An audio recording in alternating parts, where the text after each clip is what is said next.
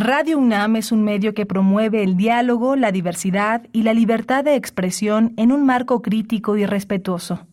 Los comentarios expresados a lo largo de su programación reflejan la opinión de quien los emite, mas no de la radiodifusora. Radio UNAM presenta Prisma RU. Una mirada universitaria sobre los acontecimientos actuales. Prisma RU. Relatamos al mundo.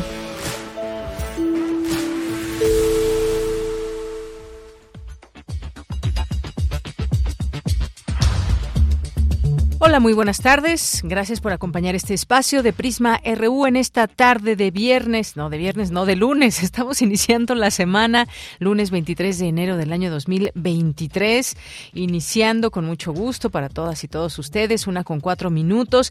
Hoy varios temas, varios temas que retomaremos también del fin de semana, cosas que han sucedido y de nueva cuenta el metro hoy ahí en Barranca del Muerto, qué fue lo que sucedió, un cortocircuito, eh, humo que pues hubo que algunas personas que se intoxicaron con este humo y uno se sigue preguntando qué qué carambas pasa en el metro, ahora en esta línea de Barranca del Muerto que corre hasta Tacubaya. Bueno, tendremos también esta información y también platicaremos, tenemos varias conversaciones el día de hoy, una de ellas con la doctora Susana López Charretón, los contagios y muertes que siguen por COVID-19, qué pasa en otras latitudes, también como en China, el caso de China, otros países, aquí en México, qué es lo que estamos viviendo, además de los contagios, están pues estas distintas cepas conviviendo. Vamos a, a platicarlo con ella, con la doctora Susana López Charretón, que es viróloga y entre sus líneas de investigación está la epidemiología y evolución de virus emergentes y reemergentes. Vamos a platicar también si ojalá que pueda porque tiene muchas actividades y han surgido pues últimas declaraciones.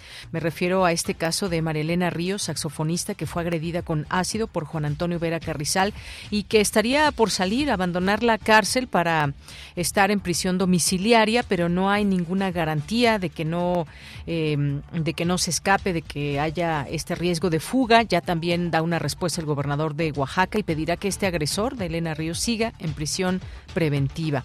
Vamos a tener también la colaboración de hoy de Luis Guillermo Hernández, hoy con el caso de Genaro García Luna y este juicio que comienza el día de hoy allá en los Estados Unidos.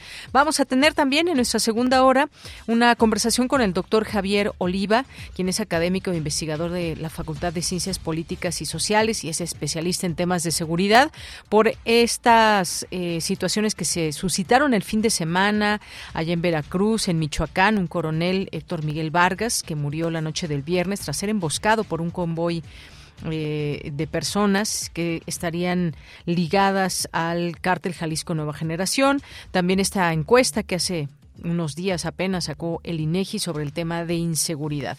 Y hoy es lunes de Cartografía RU con Otto Cázares. Tendremos también cultura, tendremos información nacional e internacional. No se olviden de nuestras redes sociales, arroba Prisma RU en Twitter y Prisma RU en Facebook. Y a nombre de todo el equipo, soy de Yanira Morán. Iniciamos y nos vamos directamente a la información. Desde aquí, relatamos al mundo. Relatamos al mundo. Relatamos al mundo.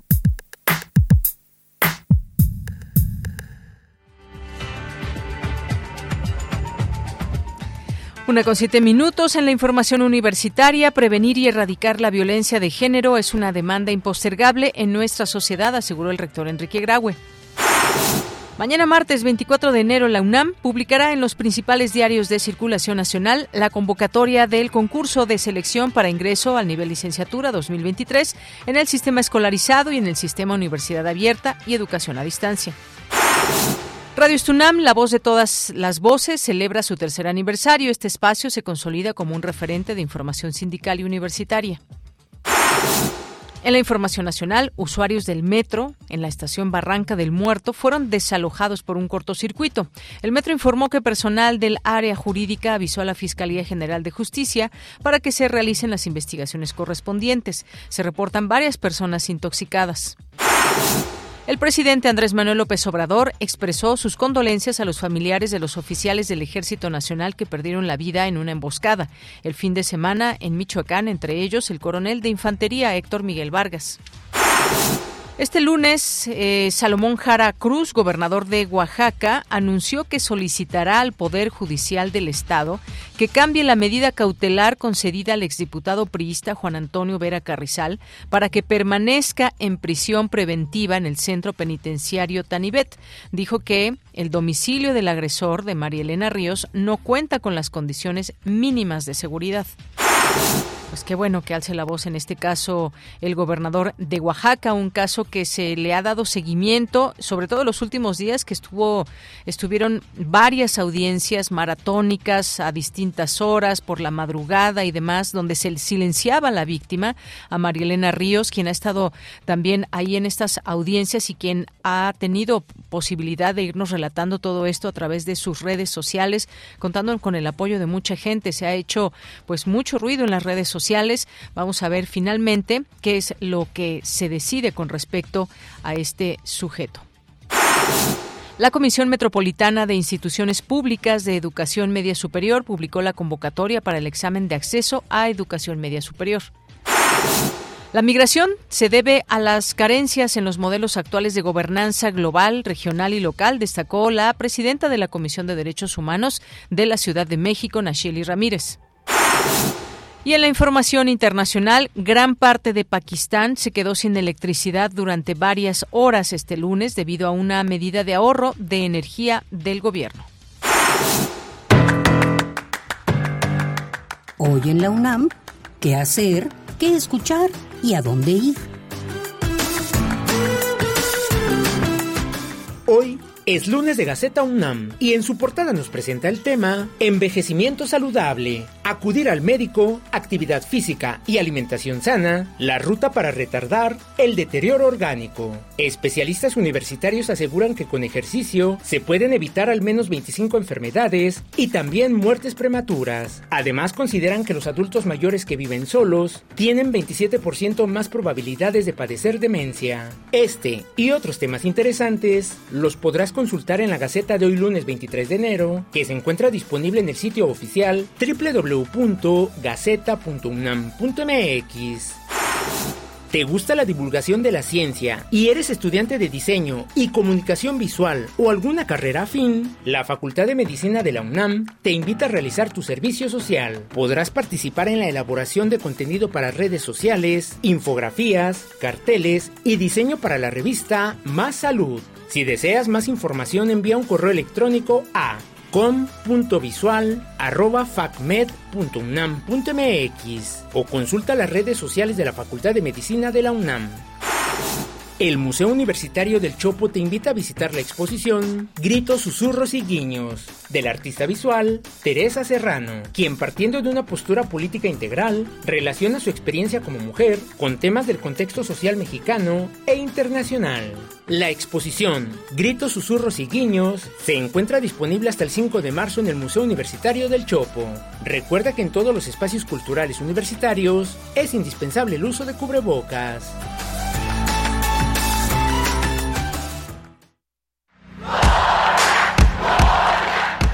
Campus RU.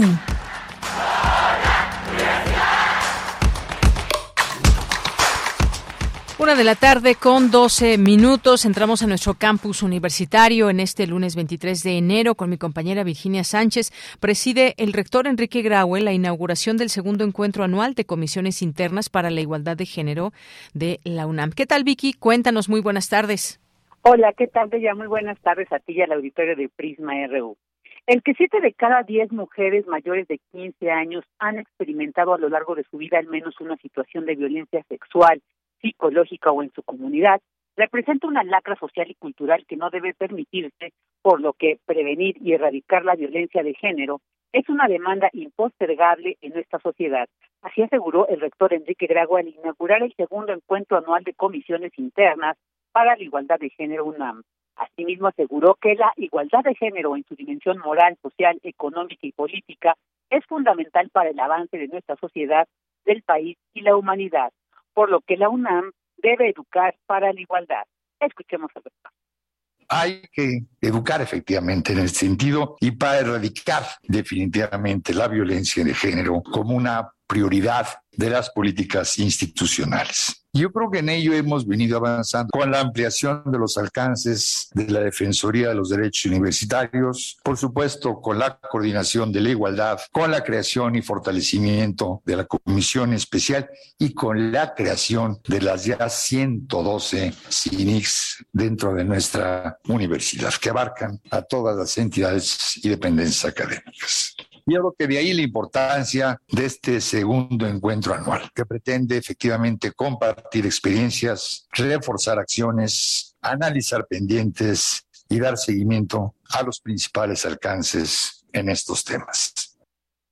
Por su parte, Tamara Martínez, coordinadora para la igualdad de género de la UNAM, aseguró que en la máxima casa de estudios ha ido trazando un camino de articulación a través de las comisiones internas para la igualdad de género. Escuchemos por un lado, hacia la institucionalización de las políticas universitarias de género, buscando de ella lograr la transversalización de la política con perspectiva de género y también tener una ruta adecuada para la atención a los casos de violencia de género que vele por los derechos de las personas en situación de víctima, incorporando estrategias de no repetición a través de la prevención, así como la sensibilización y la capacitación de todos los sectores universitarios. Y es ahí donde las comisiones internas para la igualdad de género se posicionan. Se posicionan como el mecanismo institucional de articulación entre la política universitaria y las directivas de las entidades y dependencias en compañía de la SIGU, para llevar a la vida diaria una política institucional de género. Ana Magallón Puebla, directora del Instituto de Biología, se refirió a la importancia de la Comisión de Igualdad de Género del Consejo Universitario como un tercer componente en las acciones a favor de la igualdad, la diversidad y la no violencia en la UNAM, cuyas finalidades principales, dijo, son impulsar la igualdad de género en los diversos ámbitos de la vida institucional, promover políticas institucionales para ello y fomentar sus prácticas entre la vida universitaria. De ella, esta es la información. Vicky, muchas gracias y muy buenas tardes. Buenas tardes. Bien, pues ahí este tema importantísimo también desde nuestra universidad. Vamos ahora con Dulce García. La Comisión Metropolitana de Instituciones Públicas de Educación Media Superior publicó la convocatoria para el examen de acceso a educación media superior. Cuéntanos, Dulce, muy buenas tardes. Así es, Deyanira, muy buenas tardes a ti al auditorio. Deyanira, como bien lo comentas, la Comisión Metropolitana de Instituciones Públicas de Educación Superior, la COMIPEM, publicó la convocatoria para el ingreso al bachillerato en la zona metropolitana del Valle de México. Recordemos, Deyanira, que para ingresar a las preparatorias y bachilleratos públicos de esta área del país es necesario participar en el proceso de admisión de Comipem. Dicho proceso de Yanira requiere de una preinscripción en línea, esto es, un registro en línea de los aspirantes en la página oficial de Comipem. El enlace se los comparto, es el siguiente, preregistro.comipem.gov.mx. El periodo para realizar este preregistro de Yanira inició el día de ayer, 22 de enero, y continuará abierto hasta el próximo 24 de febrero. Los requisitos son la clave única de registro de población de la o el aspirante, la clave de la escuela donde estudia o donde estudió, y pues hay que decir que si la o el aspirante está cursando la secundaria, la clave se encuentra en el reporte de evaluación o en una constancia, si ya terminó la secundaria, Dicha clave se encuentra en el certificado de secundaria o el certificado digital de secundaria. Les comparto, Yanira, una de las fechas más importantes de este proceso, que es la del preregistro. Como ya les comentaba, inició ayer 22 de enero y continuará hasta el 24 de febrero. La de la comprobación del registro, que se llevará a cabo del 7 al 13 de marzo. Las de la aplicación del examen, que serían el 17, 18, 24 y 25 de junio y la de la publicación de los resultados que sería el 18 de agosto. También hay etapas importantes en este proceso de Yanira, como es este preregistro en línea, donde se les pide un correo electrónico que van a generar en la misma página de la Comipem, eh, van a tener que usar su CURP y la clave de la secundaria. También se les pide el pago del examen, que es de 395 pesos, eh, la confirmación del registro, que sería, que requiere la lista de opciones donde ya quiere estudiar el estudiante la hoja de preregistro y el comprobante de pago. Y bueno, la aplicación del examen que va a requerir de un comprobante credencial que les hacen una vez que hagan su registro. Eh, también se va a requerir lápiz, goma y sacapuntas, es todo lo que les piden para ir a hacer este examen. Y bueno, pues ya la consulta de resultados se va a requerir del CURP y del comprobante credencial. Por último, de Yanira, ya nada más recordarle a las y los jóvenes que, aunque parezca que falta mucho tiempo, deben tomar en cuenta que el temario del examen de Comipem es bastante extenso, así es que no se deben confiar. Esta es la información. Bien, Dulce, muchas gracias y buenas tardes. Gracias a ti, muy buenas tardes. Hasta luego. Bueno, pues ahí la convocatoria para el examen de acceso a educación media superior. Nos vamos ahora con Cindy Pérez Ramírez. Es fundamental abordar el fenómeno migratorio desde una perspectiva de derechos humanos. Cuéntanos, Cindy, muy buenas tardes. ¿Qué tal, Deyanira? Muy buenas tardes. Es un gusto saludarte a ti y a todo el auditorio. La presidenta de la Comisión de Derechos Humanos de la Ciudad de México, Nacheli Ramírez Hernández, destacó que ante la complejidad del fenómeno migratorio se deben reflexionar las causas que motivan la movilidad de las personas y sus efectos.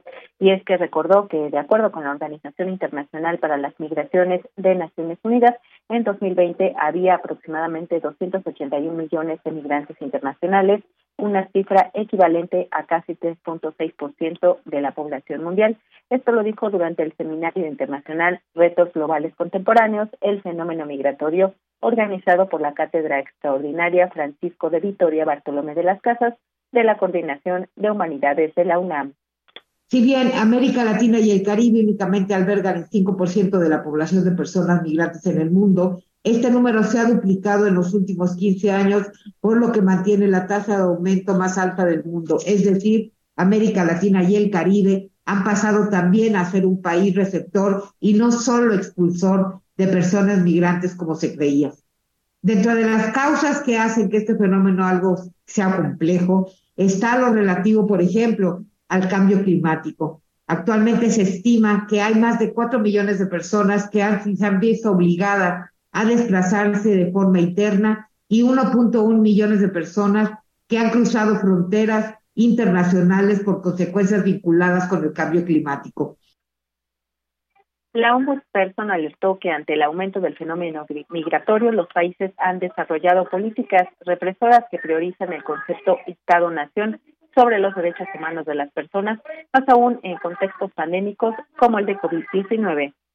Dentro de las causas resulta necesario hacer reflexiones en torno a las políticas migratorias que se endurecieron bajo el pretexto de la pandemia, de la violencia que aumenta en las rutas migrantes y del crimen organizado que hace a las personas migrantes no solo víctimas de políticas de Estado, sino también de grupos particulares. Sin duda, un país como México, que continúa siendo el segundo país en expulsar personas migrantes internacionales, solo detrás de la India, y que tiene el principal corredor de migración internacional bilateral en el mundo con Estados Unidos, no puede darse el lujo de no empujar este tema en todos los espacios.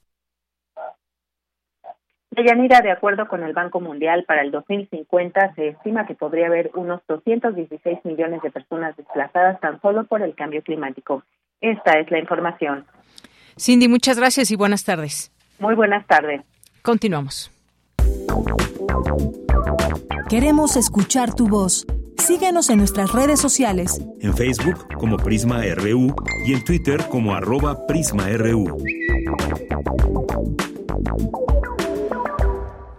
Una de la tarde con 21 minutos vamos a hablar de lo que está pasando específicamente en China con la COVID-19. El 80% de los chinos, hay algunos datos que señalan, está infectado de COVID y han muerto 13.000 en siete días. En tan solo una semana, China reporta esa cantidad de muertes. Y pues, ¿cuáles son estas, eh, digamos, esta situación que llevó a China a que esté en este momento con este problema encima? Algo que no se había visto al inicio inicio de, de la pandemia, dado que pues desde ahí fue el primer caso que surgió y que se volteó a ver a este país justamente por las medidas tan duras que hubo y la posible eh, pues no no no, no infección a, más personas siendo que pues es un país con millones y millones de personas que hubiera sido muy fácil que se pudieran contagiar. Pero fue un ejemplo en un inicio. Qué está pasando ahora un conocer también el comportamiento de este virus y qué pasa también en el mundo, en nuestro país, en México, que ya estaría por salir una, una vacuna mexicana, la vacuna patria. Y pues para hablar de estos temas hemos invitado a la doctora Susana López Charretón, que es viróloga especializada en rotavirus, es divulgadora de temas virológicos. Entre sus líneas de investigación, biología molecular y celular de la infección por virus gastrointestinales, diagnóstico molecular y metagenómica viral, epidemiología y evolución de virus emergentes y reemergentes. Doctora, muy buenas tardes, bienvenida a este espacio. Doctora, ¿me escucha? Doctora Susana López Charratón, ¿ya ahí me escucha? No, en un momentito aquí estamos tratando de... Está enlazada, pero pues en un momento que nos logre escuchar y que nosotros también podamos escucharla. Mientras, pues le voy dando algunos otros datos. Los brotes se están saturando hospitales, se han desbordado los crematorios del país. Ahora que se celebra el Año Nuevo Lunar, que hay desplazamientos masivos, como ustedes saben, inició el año chino y pues esta cifra de 80% de la población china ya está infectada por el SARS-CoV-2, según ha declarado un alto responsable epidemiológico del gobierno. Y bueno, pues ya tenemos en, la línea telefónica a la doctora Susana López Charretón. Doctora, buenas tardes. Hola, ¿qué tal? Buenas tardes, Marina. ¿Cómo estás? Muy bien, muchas gracias, doctora. Espero que su año comience muy bien. Y Todo bien, sí. Gracias, eh, qué bueno. Y pues desafortunadamente en el caso de China estábamos hablando de este virus SARS-CoV-2, una persona, eh, un alto responsable epidemiológico de una declaración que pues sorprendió que 80% de la población china está infectada por el virus SARS-CoV-2, tuvieron 13.000 muertes en tan solo una semana. ¿De qué estamos hablando con estos datos y este comportamiento del virus en China? ¿Qué pasó cuando era pues de alguna manera un referente de cómo habían contenido los contagios? Doctora? Pues este, se juntan, se juntan muchas cosas. Eh, en realidad, eh, el 80% de las personas infectadas no sabemos si es en este momento o si es a lo largo de, de, toda la pandemia, ¿no? Porque podemos decir que en México también ya tenemos un número de ese tipo, pero no quiere decir que todos al mismo tiempo. Claro. Ahora, eh, el que estemos oyendo ahorita tantos datos de enfermos en China, quizás se debe a que tuvieron una restricción de movimiento muy fuerte, no sé si te acuerdas, pero se pasaron casi dos meses en que la, la gente ya estaba protestando porque no podían salir de sus casas en meses, justo para tratar de contener esta pandemia. Y eh, pues e, esta exageración les permitió controlar durante un tiempo, pero pues obviamente tuvieron que abrir eh, el movimiento de las personas y pues la consecuencia es que estamos viendo más enfermos. Sí, sí es pues también la exageración en la contención del movimiento de las personas quizás les resultó peor, ¿no? A la larga. Así es, esta es una como una reacción, digamos, de todo lo que vivieron al inicio, de cómo estos confinamientos eran realmente extremos y eran vigilados y esto, pues bueno, ahora con este año y desde el año pasado comenzaron a tener problemas muy graves, incluso manifestaciones allí en, en las calles. Y bueno, pues conocemos ya de este comportamiento de este virus, sabemos que han, que han ido cambiando las variantes y, sin embargo, pues hay muertes hoy en día, no solamente en China, en otras partes del mundo, incluso aquí en nuestro país. ¿Qué, qué pasa? ¿Por qué se dan estas muertes, doctora? Puede ser por porque no todas las personas tienen aún la vacuna, porque sigue habiendo aquella cepa con la que se inició que afectaba las vías respiratorias bajas. ¿Qué es lo que podemos decir? Pues eh, lo que sabemos ahorita es que en, todo el mundo eh, la variante que está dominando es Omicron. Eh, y, pues la realidad es que sí, sigue siendo un virus contagioso. Eh, digamos que más o menos el 65% de la población mexicana ya está vacunada y eso sí eh, nos da un escudo de protección, pero es un escudo que no es invencible. Sí nos tenemos que seguir cuidando. Sigue habiendo personas mayores de 65 años con comorbilidades que a pesar de estar vacunadas puede ser pues que tengan eh, complicaciones durante la infección. No sé, el virus, eh, acordemos que las vacunas previenen enfermedad severa y muerte, pero no previenen que nos contagiemos. Muchos de nosotros ya hemos tenido más de un contagio, ¿no? A pesar de cuidarnos. Entonces, eh, se ha visto que en todo el mundo ha disminuido afortunadamente mucho los números, pero no quiere decir que haya desaparecido ya el virus.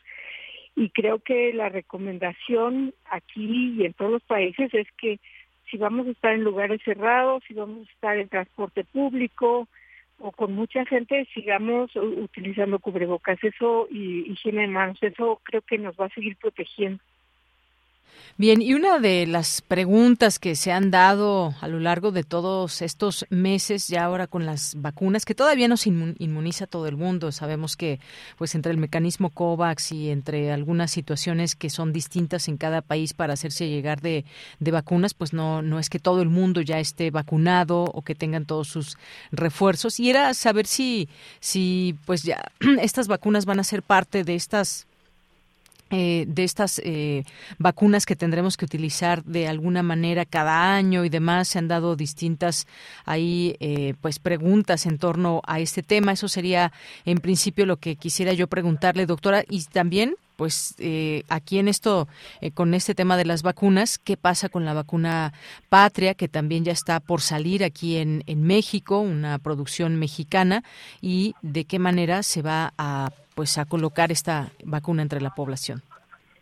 Sí, eh, apenas hoy, justo en la mañana, estaba leyendo que el CDC en Estados Unidos está empezando a considerar la posibilidad justo de que ya dejemos de darnos la tercera, la cuarta, la quinta eh, refuerzo y ya convertir esto en, dado que el virus ya está en una pues, condición endémica, digamos, ya está establecido en la población humana, eh, tengamos una vacunación ya anual, ¿no? O sea, contando con que la, bueno, una gran cantidad de las personas ya eh, tienen, digamos, una vacuna, cuando menos empezar a tener ahora un esquema anual. No, la verdad no sé cuál sería el esquema que se adoptaría en México. Y, y pero pues parece muy razonable. O sea, lo que sabemos es que este virus varía y eh, pues inmunizarnos cada año con la vacuna, digamos, modificada a la variante que está circulando en el mundo, pues parece que, que es una buena medida. Ojalá que también se pueda hacer en México. En cuanto a la vacuna patria, la realidad es que yo sé que estaban en, los ensayos fase 2, 3. Todavía no eh, hay, digamos que, datos suficientes para decir que ya está lista, ¿no? Está, está en eso, pero todavía no hay datos, en parte porque, dado que ya tantas personas se han vacunado y tantas personas se han infectado, ya no es fácil probar la vacuna. Las primeras vacunas se probaron muy fácil porque había mucha gente susceptible y podíamos ver qué tanto protegía la vacuna, ¿no? De la infección, porque había tantos infectados que pues era fácil ver que los vacunados ahora no se infectaban. Ahora el número de personas que se infectan es muchísimo menor.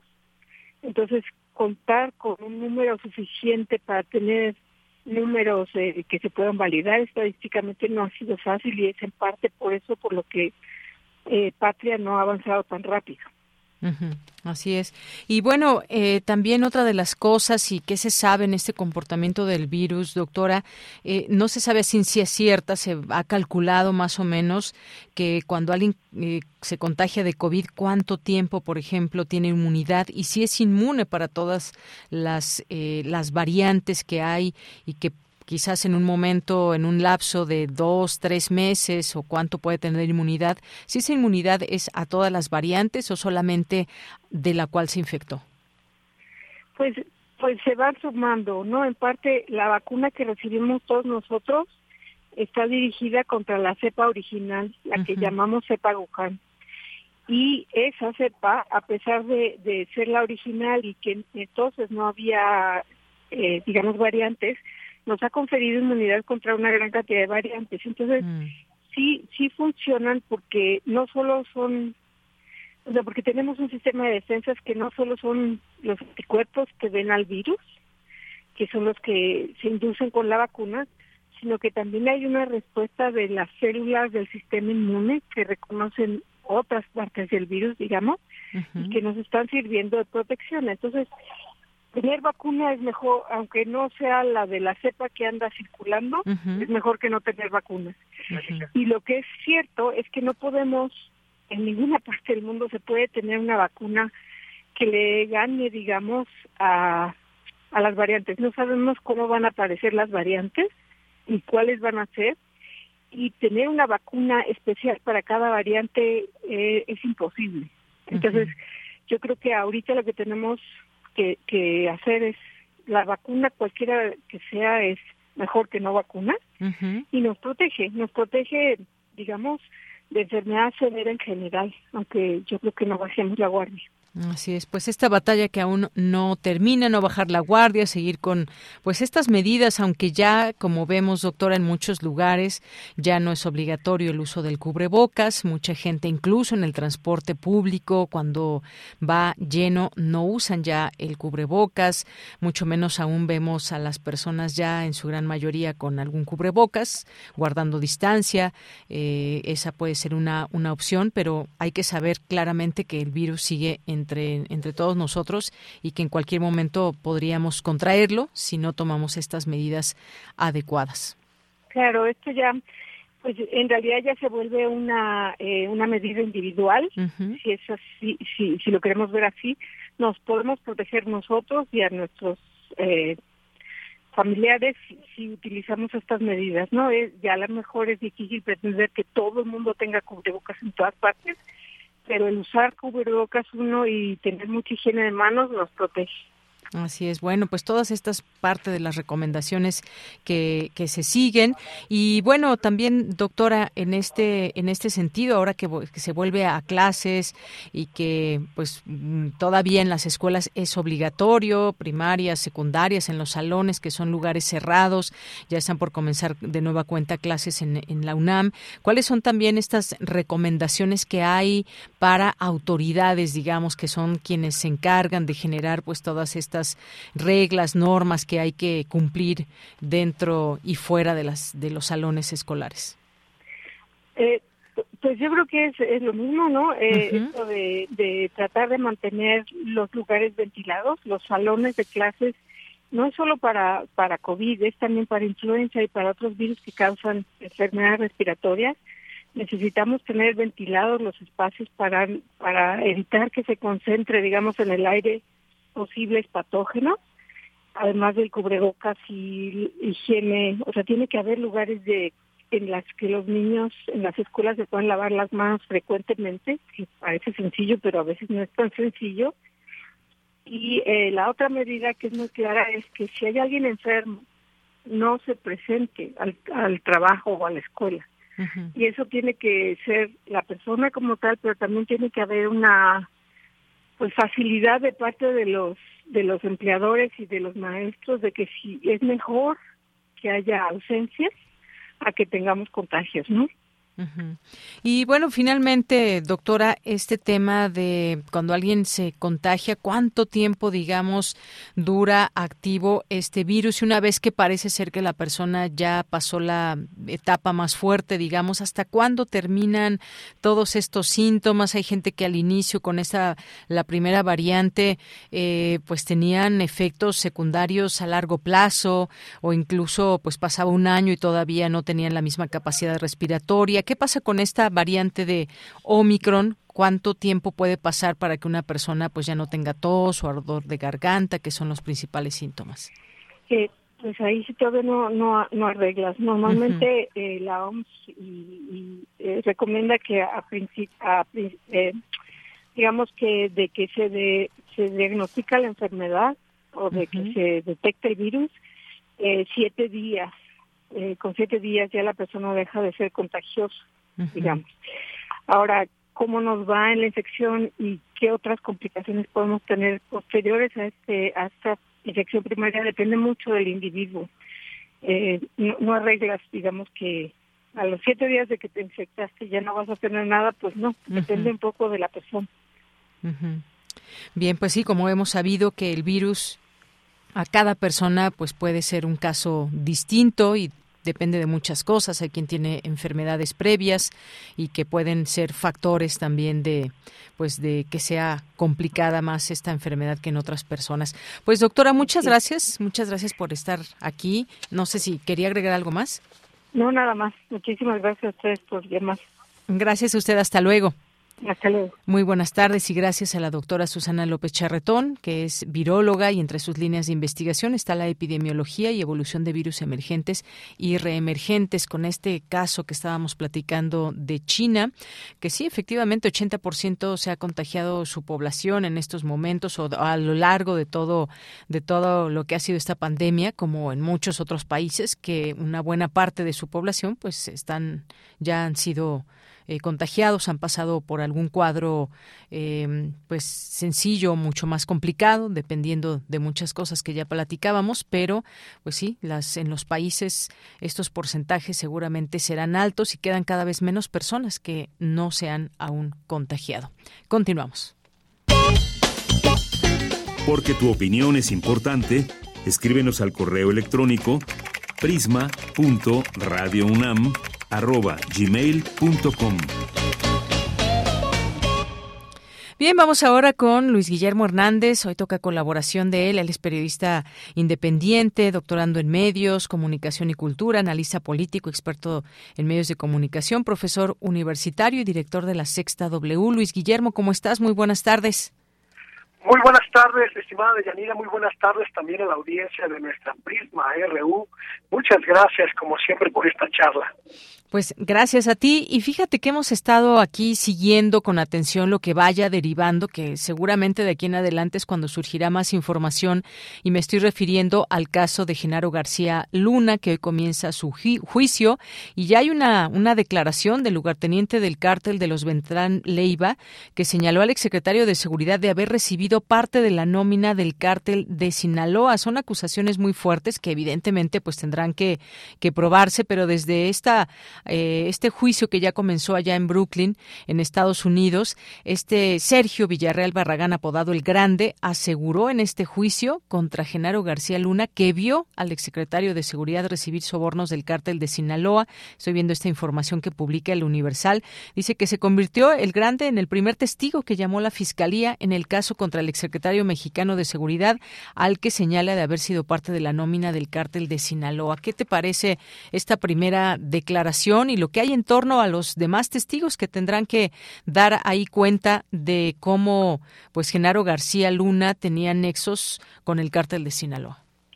Bueno, pues sin lugar a dudas se va a convertir en uno de los juicios mediáticamente más escandalosos de los últimos tiempos, principalmente porque, pues como hemos ya comentado antes, la dinámica de trabajo de Genaro García Luna en torno la lucha contra el narcotráfico, pues evidentemente sí incluía eh, pues ciertas, eh, al menos se pueden ver, ciertas canonjías o ciertas libertades o ciertos permisos a algunos cárteles de la droga y lo que Estados Unidos está en estos momentos documentando es hasta dónde llegó el grado de penetración y de compenetración entre las estructuras policiales al mando de García Luna y las estructuras del narcotráfico en las diferentes regiones del país.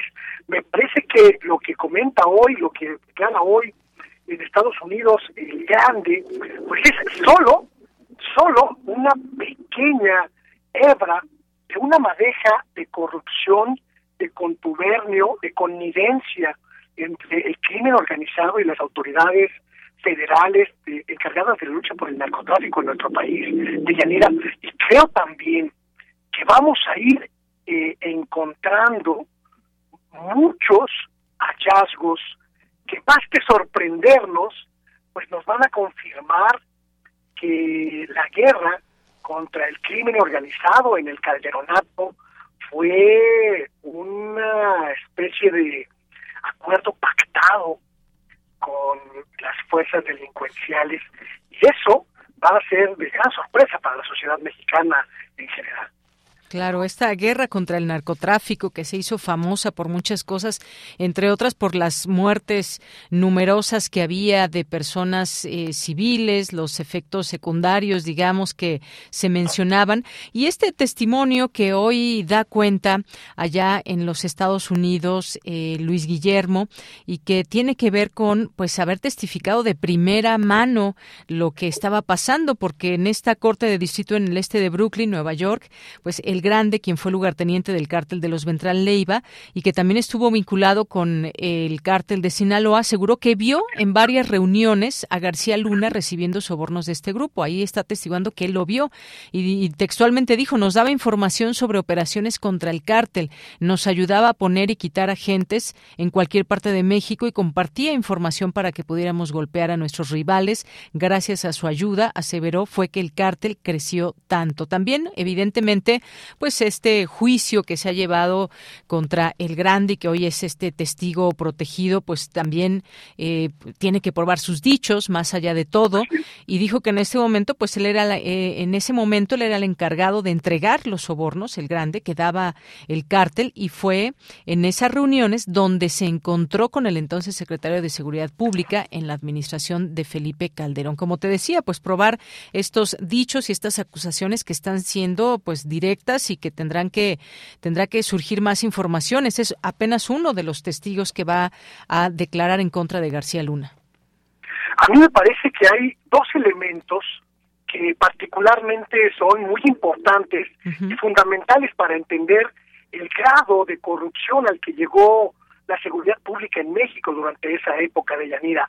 Uno es la participación, el conocimiento, el grado de involucramiento del expresidente Felipe Calderón, hasta dónde sabía el expresidente Felipe Calderón lo que estaba haciendo su secretario de seguridad, hasta dónde sabía el expresidente Felipe Calderón, pues las formas en las que Genaro García Luna eh, llevaba la conducción de la política en materia de seguridad nacional, de seguridad pública en nuestro país, y qué tanto sabía el presidente Felipe Calderón de estos contactos que evidentemente tienen que ser comprobados, pero que ya se empiezan a ventilar en el tribunal entre su brazo derecho en términos operativos y de seguridad, que era Genaro García Luna, y el narcotráfico. Pero hay otra arista que también me parece muy importante identificar y observar si va a, evidenciarse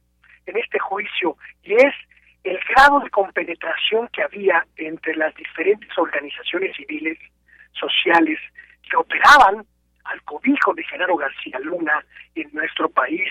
¿Qué pasó con todos estos luchadores activistas sociales que durante el sexenio de Felipe Calderón, durante el mandato de Genaro García Luna, trabajaron para él, estaban al tanto de esto. ¿Qué pasó con los periodistas que contribuyeron a, a imponer la narrativa que evidentemente estableció Genaro García Luna y su gente? ¿Y qué va a pasar con los medios de comunicación que se abrieron en ese momento a convertirse en correa de transmisión de este de esta estrategia político-gubernamental de Yanira. Así es.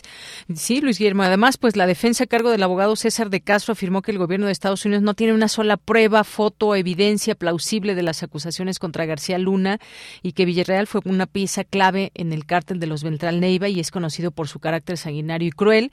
Y además, pues se prevé que llame, entre otros, a 70 testigos, que entre ellos el ex narcotraficante Jesús Rey Zambada, eh, quien sacó a relucir el nombre de García Luna en un juicio, en el juicio de Joaquín Guzmán Loera, el Chapo, así como el exfiscal Edgar Beitia, condenado por corrupción. Así que veremos, porque este es solo el comienzo de estos señalamientos que se están haciendo, digamos, frontales contra Genaro García Luna, más allá de la defensa, que sí, efectivamente, se tienen que probar estos dichos, pero hay más de 70 eh, testigos y ya veremos cómo va avanzando este juicio. Por lo pronto, gracias Luis Guillermo Hernández. ¿Quieres agregar algo más?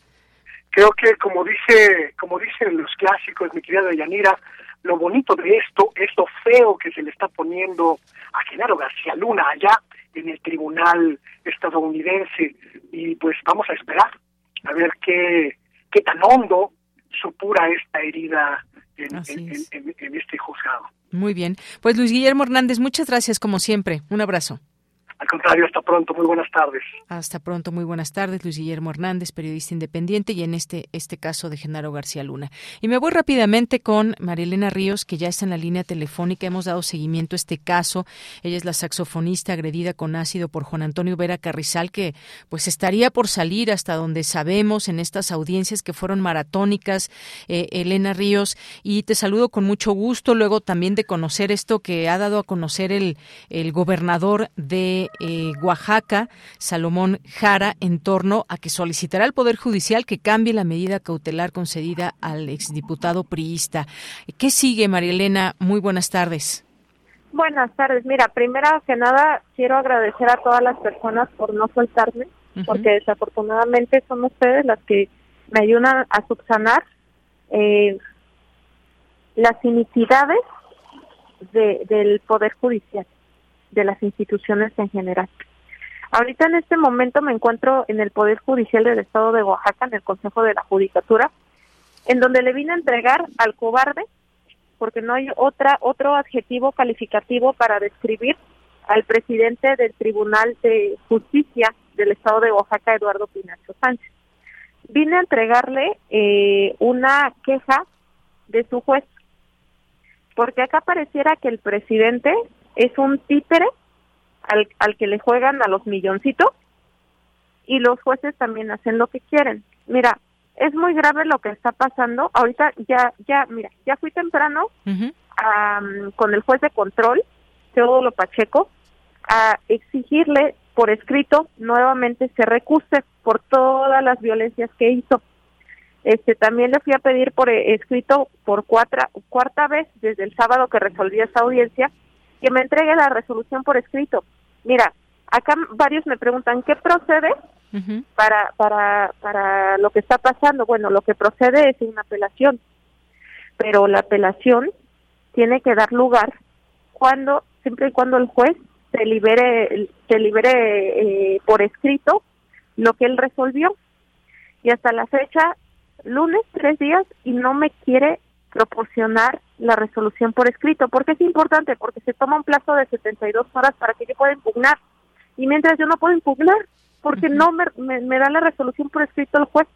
Entonces, mira, ya lo solicité por enésima mes a, su juzgado y ahorita me encuentro en el Poder Judicial en la ciudad de Oaxaca, dejando nuevamente una queja al, al presidente por si es que no está enterado, porque sería mucha casualidad que todo México está enterado menos el juez, eh, menos el presidente, ¿no?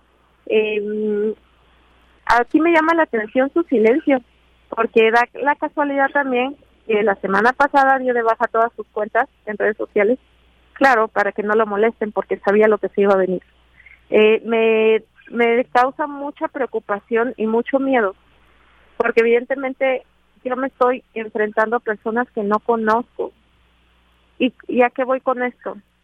Eh, mi agresor no tenía por qué tener prisión domiciliaria porque es, es feminicidio. La Suprema Corte es muy clarita cuando lo dictaminó. O sea, sí se puede prisión domiciliaria siempre y cuando el proceso no, no se haya culminado, pero que no le anteceda este un delito grave, feminicidio es lo más grave que existe en México, y que no existan medidas eh, de peligro para la víctima. Existen medidas, hay una carpeta de investigación bastante alimentada por amenazas de muerte de parte de, su hija hacia mi familia. ella se llama Guadalupe Vera Hernández, quien es la misma que dice que va a cuidar a su papá porque dicen que tiene Parkinson, a pesar que los peritos de la fiscalía le dijeron que el señor está sano. Entonces, mira, lo que está pasando evidentemente es un pacto, pero ¿quién está detrás de eso? Es lo que me ayuden. A mí me preguntan, pero ni yo sé quién. Estoy enfrentando a gente que yo no conozco, pero ellos sí me conocen a mí, me ubican a mí y a mi familia. Y esto lo quiero seguir denunciando. Mira, sería muy primitivo, oye, nada más primitivo de mi parte pensar que la justicia solamente se reduce a ver a Juan Antonio Vera Carrizal encarcelado. Que voy a luchar por eso, porque lo regresen. Pero yo ya entendí que la justicia no solamente es eso. La justicia es enunciar y denunciar lo que le pasa a miles de mujeres. O sea, yo no soy la única, ni soy la única el día de hoy. Miles estamos en esta situación. No por nada las estadísticas que no mienten reflejan que más del 95% en México es impunidad.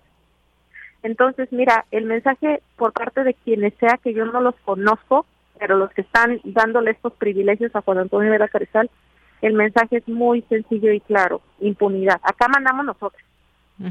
Pero también existe otro mensaje, porque iba de respuesta. Y el mensaje es de todas las mujeres. Bien, pues no, justicia. Yo te quiero agradecer que nos tomes esta llamada. Eh, has estado en distintos medios de comunicación, se ha hecho mucho ruido en las redes sociales, has pasado por lágrimas, coraje, que, nos da a muchas personas este caso, que qué bueno que se volvió mediático, pero que hemos seguido y, y, lo que vemos con más tristeza es que se ha defendido al agresor, sobre todo en estas últimas audiencias que tú tuviste, que nos estuviste platicando a través de tus redes sociales, cómo pues eh, dilataban todos estos tiempos, de pronto en la madrugada, te silenciaban en fin, una serie de tropelías que hay que decirlo, que pues este juez parecería, digo, no me consta, pero parecería que está completamente entregado a defender a Juan Antonio Vera Carrizal, que pues está generando impunidad, no sabemos si porque le dieron dinero, si por qué, pero algo está pasando que no se está generando esta justicia no, eh, a tu favor. evidentemente le dieron dinero, lo uh -huh. que no sé es que cuántos millones fueron. Uh -huh porque esto no tenía que pasar. Ahí sí no no es pasar por alto, quién sabe por qué no. Uh -huh. Es que sí hubo mucho dinero de por medio. Uh -huh. No sé cuántos millones, pero sí fueron algo y mucho. Entonces, mira, yo no tengo ahorita, no he dormido desde el sábado uh -huh. y tampoco pienso tomarme el tiempo porque estoy en contra del reloj. Eh, esta audiencia más bien esta tortura institucional de seis días, claro que fue planeada, porque sabían que iba a caer en sábado, que yo iba a estar destrozada uh -huh. y que me iba a deprimir, pero no.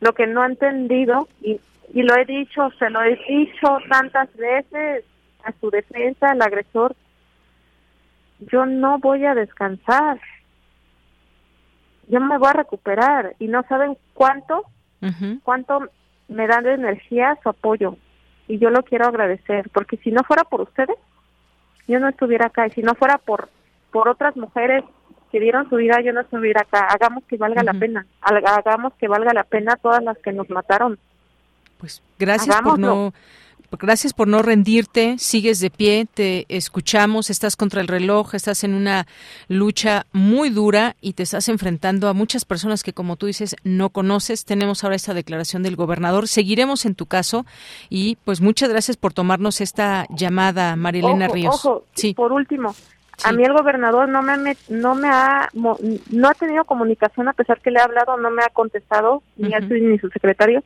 y a mí no me ha dado ningún informe, ¿eh? Que uh -huh. quede claro, todo lo que él dice ya lo hizo la Ministerio Público en conjunto con la Fiscalía. Ya lo hicimos y lo empezamos a hacer desde el sábado. Yo no sé y, y yo no me voy a hacer responsable de lo que diga el gobernador porque a mí hasta el momento no me ha entregado ningún informe. Desconocemos totalmente la Fiscalía y yo como víctima directa de, de qué está hablando porque sería todavía terrible pensar que se quiera adjudicar un trabajo ajeno. Eso no, eso no tampoco. Y si tiene el informe, con mucho gusto que me lo haga llegar, ya sabe mi número telefónico, las redes sociales. Digo, el que nada debe, nada teme. Uh -huh. No se dice, se hace, se muestra. Y yo el informe, ni tú, ni yo, ni nadie de la audiencia lo ha visto. Muy bien. Eso quiero aclarar. Muchas gracias y, y pues gracias a toda la audiencia. Gracias, gracias por acompañarme. Te mandamos un abrazo desde aquí, Marilena Ríos. Muy buenas tardes. Hasta luego, gracias. Hasta luego. Bueno, pues Marilena Ríos, su voz aquí en Prisma RU, ella es saxofonista, eh, fue agredida con ácido por Juan Antonio Vera Carrizal, el autor intelectual de todo esto y quien pues pretende salir luego de sobornar autoridades y demás. Y más allá de todo, pues seguimos en este caso y más allá de las declaraciones propias del gobierno, del gobernador de Oaxaca. Seguimos en el caso. Gracias. Buenas tardes. Continuamos. Sala Julián Carrillo presenta Bien, pues ya estamos aquí con Montserrat Muñoz en Prisma RU. Monse, ¿cómo estás? Muy buenas tardes. Hola, Deyanira, equipo de Prisma RU, por supuesto, todos quienes nos escuchan. Otro día para hacer historia en Radio Universidad y con profundo agradecimiento con ustedes por ser parte de nuestra comunidad universitaria.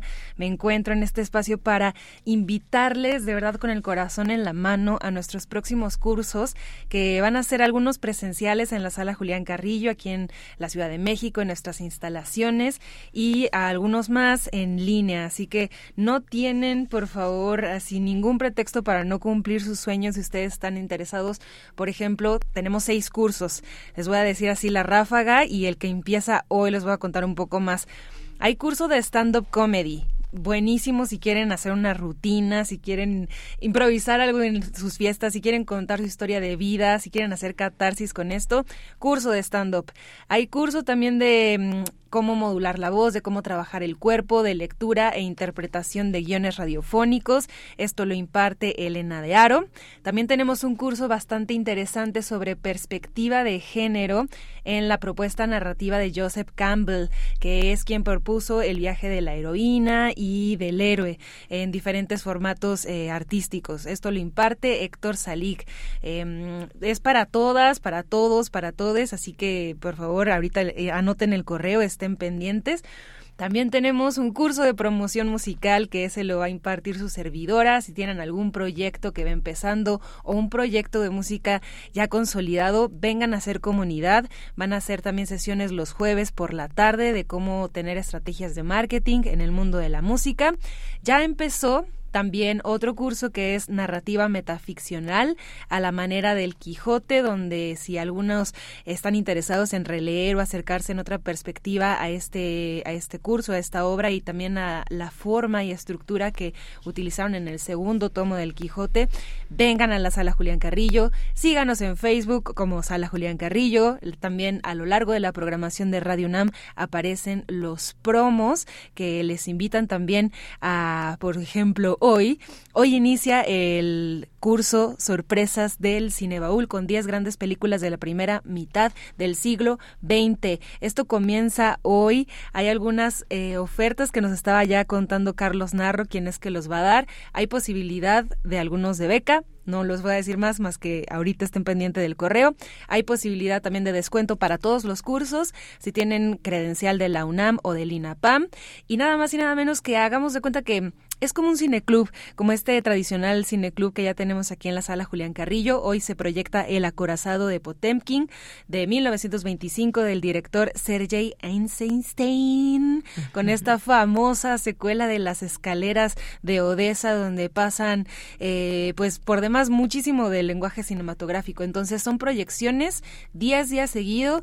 Es nuestro curso más económico con 250 pesos. Se pueden venir a inscribir hoy en formato físico eh, estamos eh, de nuevo en el último día de inscripción.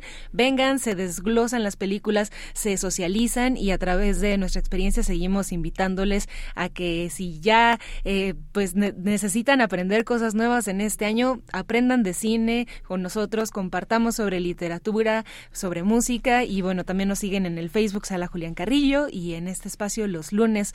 Por favor, anoten este correo cursosrunam.gmail.com cursosrunam.gmail.com informes e inscripciones y pues aquí nos vemos y nos encontramos. Claro que sí, Monse, pues muchas gracias y a ver, a ver si me animo con el stand-up comedy o algún otro. Imagínate. Ese es los sábados, va a estar buenísimo, va a ser aquí en la sala. El de voz tu voz, que es de lectura e interpretación de textos, va a ser una parte presencial y otra parte en línea, así que por favor vengan, trabajen el cuerpo, trabajen su voz y trabajen sus sueños, que para ello trabajamos también nosotros. Pues gracias, Monse. Gracias de ella y equipo. Ahí te seguimos. Son las 2 de la tarde. Tenemos que ir a un corte. Regresamos a la segunda hora de Prisma RU. Queremos escuchar tu voz. Síguenos en nuestras redes sociales. En Facebook como Prisma RU y en Twitter como arroba PrismaRU.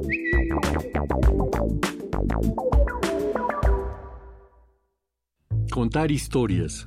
Contarlas desde la voz cantante, desde la voz contante, desde la voz constante homenajear a la palabra, hacer la música, improvisar cantando este contar de historias. Hacer jazz, platicarlo, decir la realidad, mirarla desde la cartografía emocional del arte, sostener todo el discurso relajado y firme en la compleja sencillez de un contrabajo, que es la otra voz cantante, la otra voz contante, constante. A ese contar historias desde la música, queremos invitarte porque Kim Sambik y Nicolás Caloya han venido desde Montreal a Radio UNAM. Este jueves 26 de enero a las 8.30 de la noche te esperamos en la sala Julián Carrillo, Adolfo Prieto 133, Colonia del Valle, cerca del Metrobús Amores. La entrada es libre. Radio UNAM, Experiencia Sonora.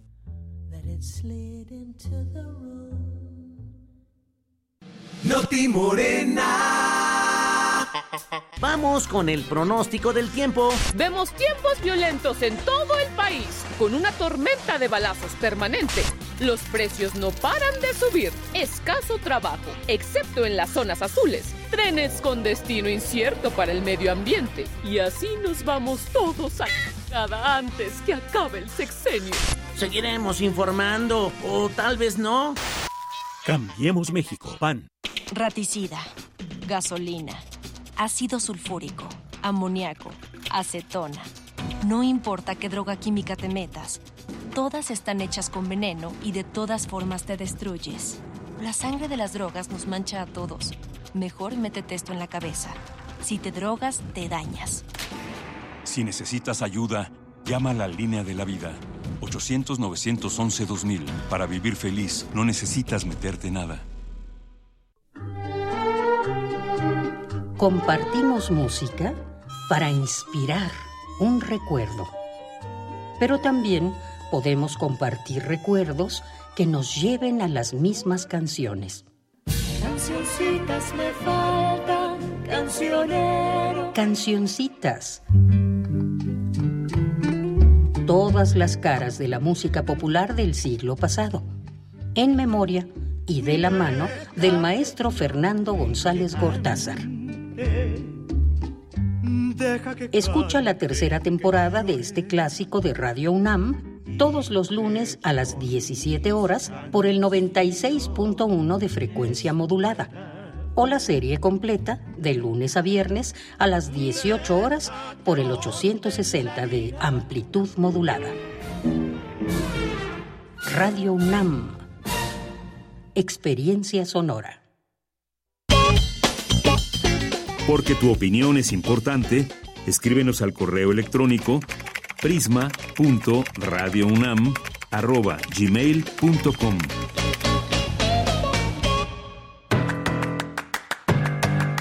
Mañana en la UNAM, ¿qué hacer? ¿Qué escuchar? ¿Y a dónde ir? La Escuela Nacional de Trabajo Social de la UNAM te invita a participar en el Congreso Internacional de Instituciones Educativas de Trabajo Social, reconfiguración del trabajo social desde las desigualdades y los nuevos contextos complejos, que se llevará a cabo del 4 al 6 de mayo. Para mayores informes consulta el sitio oficial y las redes sociales de la Escuela Nacional de Trabajo Social de la UNAM.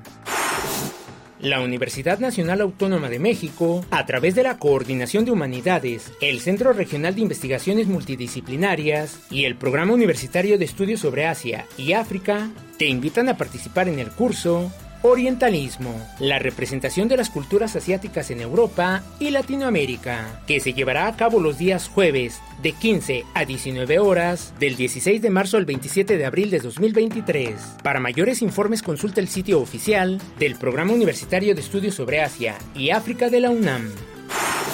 El Instituto de Investigaciones Históricas de la UNAM organiza el curso a distancia Introducción a la Historia de la Salud Mental, que será impartido por el doctor Andrés Ríos Molina los días jueves de 17 a 20 horas del 2 de febrero al 30 de marzo de 2023. Para mayores informes consulta el sitio oficial www.históricas.unam.mx. Y recuerda, si utilizamos cubrebocas, nos cuidamos todos. Para Prisma RU, Daniel Olivares Aranda.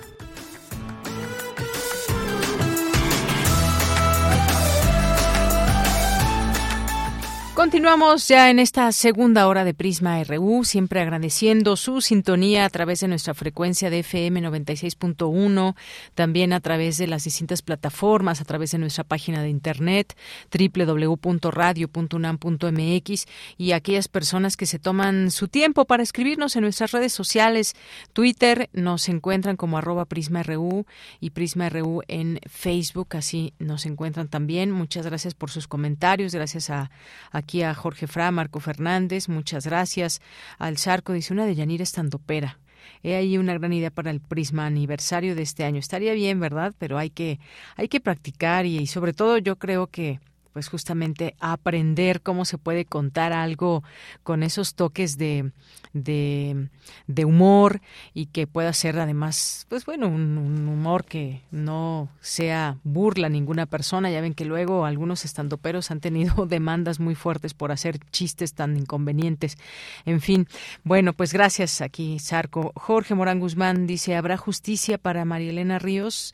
Pues está eh, de pronto en vilo esa justicia, Jorge Morán Guzmán, de pronto nos llena de mucho coraje, al igual que ella, lo que está pasando. Me parece que ha sido un gran acierto el que nos platique a través de sus redes sociales todo y cuanto está aconteciendo en este caso, que imagínense qué terrible y qué rabia todo lo que nos estuvo platicando de estas audiencias, de cómo pues este juez que lleva el caso pues parecería a toda costa estar defendiendo la supuesta inocencia o la necesidad de que esté en su casa Juan Antonio Vera Carrizal, quien, quien planeó, eh, fue quien de manera intelectual planeó todo este ataque eh, para que, pues bueno, fue un una persona que deseaba matar a María Elena Ríos y que pues afortunadamente ella salió viva con mucho daño en su piel y todos estos tratamientos que además de caros y que además de dolorosos ha tenido ha tenido que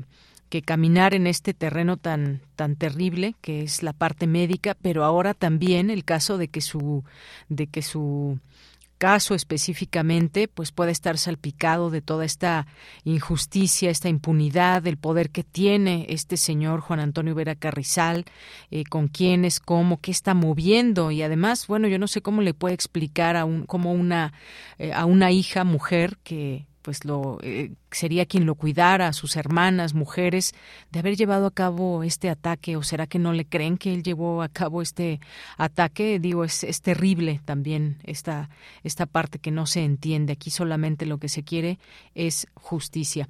Marco Fernández nos dice el poder judicial es el monstruo de mil cabezas que sigue sirviendo al poder que se necesita para exterminar este cáncer y refundarlo para que funcione. Sería bueno que un especialista hable sobre cómo se puede corregir y hacer rendir al Poder Judicial. Gracias, Marco Fernández. También es un punto muy importante que se debe estar tocando. Sí queremos que cambie ese Poder Judicial, pero ¿cómo y de qué manera?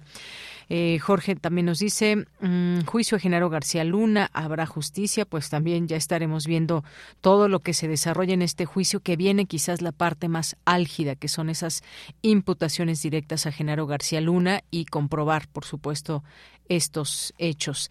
Gracias a Belina Correa, a Gerino Guzmán, muchas gracias, Paloma G. Guzmán, Tania, Tania Mafalda dice, estamos contigo y vamos a seguir haciendo ruido hasta que ninguna mujer tenga que pasar por tanto dolor, Elena Ríos. Muchas gracias, Tania. Te mandamos un abrazo. Y ahora que decías esto de ruido, no se pierdan tampoco esta, este filme de ruido que está en Netflix, pero pues sí, hacer ruido, ruido en las redes, ruido en las calles, ese ruido donde pues se sepan las mujeres, como decía la misma Elena Ríos, no soy la única, hay muchos, cientos, miles posiblemente de casos en donde muchas mujeres pues simplemente no pueden tener una defensa adecuada que haga valer sus derechos y que que les llene de justicia. Este es un caso muy visible, el de Elena Ríos, y pues gracias, Tania, por este mensaje solidario. Alejandro Cardiel Sánchez, muchos saludos. Hace mucho que no lo veíamos por esta red. Klingstor Tona, también muchos saludos. Rosario Durán, excelente semana y feliz lunes también para ti. Rosario David Castillo Pérez, muchas gracias. Ignacio Bazán Estrada. Otto Cázares, Civilización Picasso, parte 2. En un momento más lo tendremos aquí. A 50 años de su muerte, un ensayo radiofónico sobre Picasso, su cartografía de hoy eh, de Otto Cázares. Muchas gracias. César Soto también muchos saludos. Gracias a Jorge Morán también nos dice por ser muy pequeña mi familia he tenido poca relación con los miembros más grandes de la misma. Ha sido de respeto, escucha y aprendizaje. Mi bisabuelo paterno murió a los 110 años de edad. Bueno, pues vaya, vaya, pocas personas que llegan a esa edad. Gracias, Jorge, por compartirlo. David Castillo dice, hola, muy buenas tardes. Abrazos a todos los que hacen posible Prisma RU. Acá en casa somos muchos adultos mayores y nos llevamos bien, lo que sí, entre todos nos espantamos los opilotes. Muchas gracias, David Castillo. Un abrazo para ti y tu familia. Mateo también. Eh, Aurora AG, muchas gracias. José Ernesto Cedillo Moreno, muchas gracias. Paloma G. Guzmán también por aquí. Andrea Smart, Flechador del Sol. Guillermo Chavero, eh, no dijo nada nuevo. Muchas gracias aquí por los comentarios que recibimos. Franz Cafe también, muchas gracias por los comentarios. Víctor RCG y Carmen Valencia. Aquí le seguimos leyendo, ya saben, nuestras redes sociales, el camino que seguir para enviarnos algún mensaje. Y aquí Monse Magia ya nos puso los informes e inscripciones para los talleres ahí, así que pueden aquí tener toda la información. Muchas gracias y nos vamos. Bueno, César Soto nos dice, para interponer el recurso de apelación lo podrá efectuar el promovente con la copia digital de audio y video. No requiere copia escrita de la resolución impugnada para exponer los agravios dentro del plazo indicado. Y le copia aquí a Elena Ríos. Muchas gracias, eh, César. Y continuamos con la información. También saludos a Luis M. García. Vamos ahora con mi compañera Cristina Godínez. Radio Estunam, la voz de todas las voces, celebra su tercer aniversario. Adelante, Cristina. Hola, ¿qué tal, Deyanira? Un saludo para ti y para el auditorio de Prisma RU.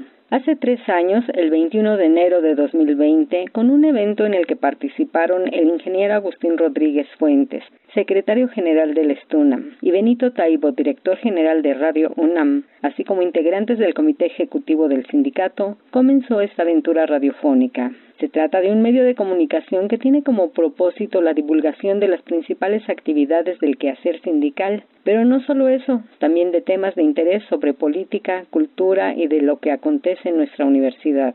Escuchemos la opinión de Benito Taibo sobre esta propuesta radiofónica. Tres años después, viendo que Radio Tunam funciona, tengo que agradecer a mis compañeros de Radio UNAM, a nuestro delegado Ares Santana, a todo el equipo de radio que son los que me acercaron con César y gracias a lo cual hemos podido hacer un trabajo conjunto. Tantas veces se dijo que la radio iba a desaparecer, cada vez que aparecía un nuevo medio, no, no, la radio ya no tiene nada que hacer. Y la radio sobrevive y la radio está ahí y la radio está presente. Por muchos motivos, uno de ellos y tal vez el más importante es porque genera solidaridad, genera comunidad, genera empatía, genera genera otredad, genera imaginación, que es algo importantísimo. Carlos Hugo Morales Morales, secretario general del STUNAM, habló de la importancia de este tipo de espacios. Me parece que este momento de celebración de este tercer aniversario es fundamental y un claro reconocimiento a la Secretaría de Prensa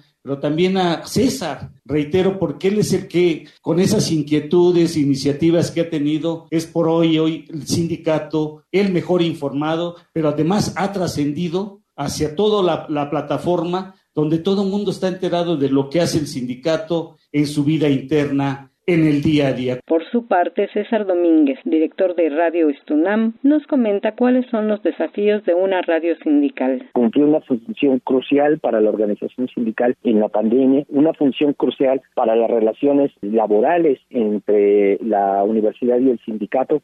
Invitaría yo a toda la membresía, no solamente del Estunam, sino en general a la comunidad universitaria, a que nos siga, a que pendiente, a que eh, nos eche una miradita, porque estamos haciendo cosas que incluso ya van dedicadas a un público mucho más amplio, estamos planeando foros, estamos planeando ahorita una feria de libros, estamos planeando muchas cosas y estamos empezando a tejer esta red de colaboración. La voz de todas las voces no es una radio tradicional que ocupe un lugar en el cuadrante. Sin embargo, su programación se puede seguir en Facebook Live, YouTube, así como en las principales redes sociodigitales como Twitter e Instagram. Deyanire, este es mi reporte. Buenas tardes. Gracias, Cristina Godínez. Muy buenas tardes. Ahí está información de Radio Estunam. Y bueno, antes de irnos a la información internacional, hace unos momentos se da a conocer que murió el comediante Polo Polo, maestro del doble sentido, Leopoldo Roberto García Peláez, que murió a los, a los 78 años de edad y hasta ahora no se conoce la causa de su muerte. Vamos ahora a la información internacional a través de Radio Francia. Relatamos al mundo. Relatamos al mundo.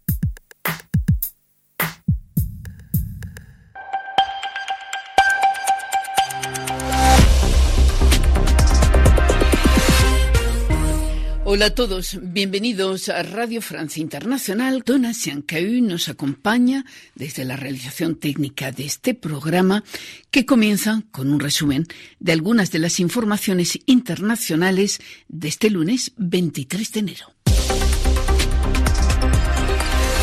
Gallubo. Polonia anuncia que pedirá a las autoridades alemanas su acuerdo para suministrar a Ucrania tanques Leopard de fabricación alemana. Lo anunció el primer ministro polaco Mateusz Morawiecki en declaraciones esta mañana. Ayer tarde, la ministra de Asuntos Exteriores de Alemania, Annalena Baerbock, había declarado que su país podría utilizar, eh, autorizar a Varsovia enviar dichos tanques a las fuerzas ucranianas, aunque Berlín hoy por hoy se abstiene de hacerlo directamente. El presidente de Brasil, Lula da Silva, de visita oficial en Buenos Aires en su primer desplazamiento al extranjero desde que asumiera la presidencia brasileña hace tres semanas. Lula y su par argentino, Alberto Fernández, aspiran a lanzar una moneda común sudamericana que puede usarse tanto para flujos financieros como comerciales. Mañana martes participarán en la cumbre de la CELAC, el foro de concertación integrado por 33 países latinoamericanos y caribeños. En California, la policía halló dentro de una camioneta el cuerpo sin vida del presunto autor del tiroteo del sábado en una discoteca de Monterrey Park durante la celebración del Año Nuevo Lunar que dejó ataque que dejó 10 fallecidos. Al parecer, el atacante, perseguido por la policía, se suicidó. La Junta Militar que dirige Burkina Faso confirma que ha decidido poner fin a su acuerdo militar con Francia. Así pues, los efectivos franceses deberán abandonar ese país africano en breve plazo.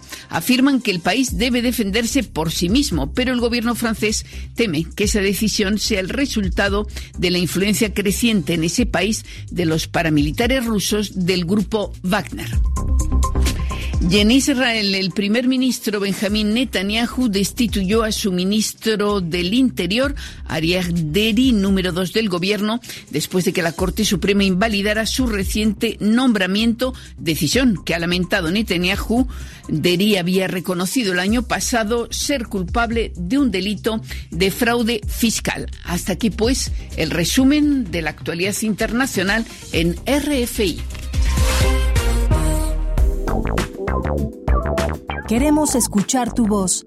Síguenos en nuestras redes sociales. En Facebook como Prisma RU y en Twitter como arroba PrismaRU.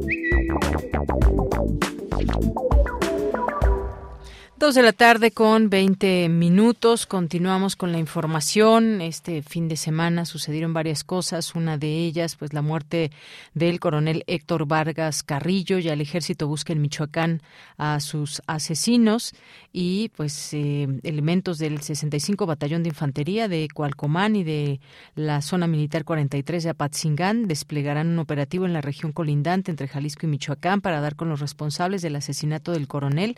El mando militar murió el sábado luego de que el convoy militar en el que se trasladaba fue emboscado por una célula del cártel Jalisco Nueva Generación a la altura de la, de la localidad de Barranca Seca entre los límites de Calcomán y Aguililla cuando realizaban labores de patrullaje. Y bueno, pues también eh, identifican a este militar de algo rango asesinado en Calcomán, esto que les comentaba, y entre otras situaciones también lo que sucedió allá en Veracruz y siempre que pues comienzan a surgir estas situaciones donde en este caso que hubo la muerte de este coronel y hay pues, situaciones de violencia en algunas partes del país, nos replanteamos, nos preguntamos cómo va esa estrategia de seguridad a lo largo y ancho del país, en algunos estados en específico, donde hay más delincuencia o más eh, organización de bandas delincuenciales y más. Y bueno, pues también que se liga en temas como lo que piensa la gente, lo que siente la gente en sus ciudades, qué tan seguro se siente. Hay recientemente datos del INEGI que revelan pues entre las ciudades más seguras, pero también las más inseguras o cómo lo percibe la gente. Hemos invitado al doctor Javier Oliva, quien es académico e investigador de la Facultad de Ciencias Políticas y Sociales y es especialista en temas de seguridad. Doctor Javier Oliva, qué gusto saludarle. Buenas tardes. ¿Qué? Buenas tardes, María. Muchas gracias por esta oportunidad y pues seguir deseándonos un feliz año, no obstante las dificultades que estamos encontrando al inicio del mismo, ¿verdad? Efectivamente, doctor, pues sí, esperemos que, pues, por lo menos en lo personal sea un buen año, pero por lo pronto, pues, hablar también de estos temas es necesario. Hoy el presidente, pues, dio a conocer que, pues, desafortunadamente, y bueno, da sus condolencias por esta, eh, este asesinato ahí en Cualcomán, pero también otras situaciones que van sucediendo en el país, cómo pues hacer un corte de caja, digamos, de cómo de cómo vamos. Quizás estos casos pues también puedan ser no no significa que pues la seguridad se incremente ni nada, pero pues no no termina, no termina tampoco y tenemos en operación distintos cárteles que así como patrullan los militares, pues también hacen sus rondines los los eh, las personas que pertenecen a grupos de la delincuencia organizada, doctor.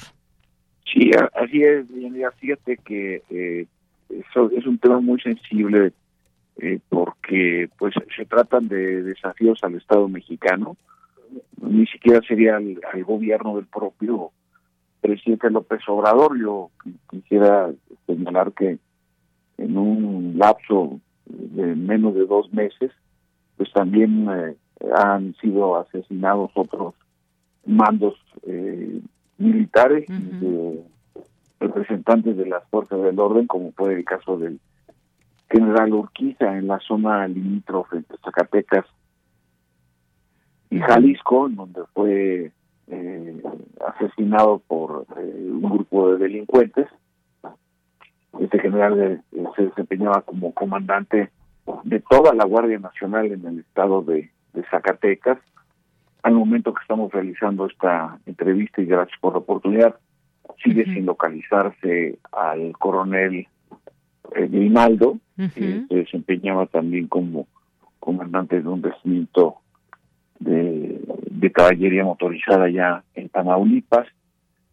Eh, y el mar, eh, y otro y otro coronel que también fue asesinado en las en el contexto, en la dinámica de la segunda detención de Ovidio eh, Guzmán López y ahora el que te estás refiriendo, eh, de este coronel, también comandante, me parece que del sexagésimo quinto batallón de infantería, eh, en, una, un enfrentamiento fue asesinado por, por delincuentes que traían de estos, bueno, de acuerdo a los reportes que se han publicado y se han dado a conocer en los medios de comunicación, eh, eran vehículos con eh, este blindaje hechizo. Yo no sé por qué le llaman artesanal, porque las artesanías son un arte, ¿no? Eh, son construir tejidos, este, objetos de piel, y yo no veo que vehículos que se dedican al homicidio, al secuestro, al tráfico de drogas, pues se pueda calificar como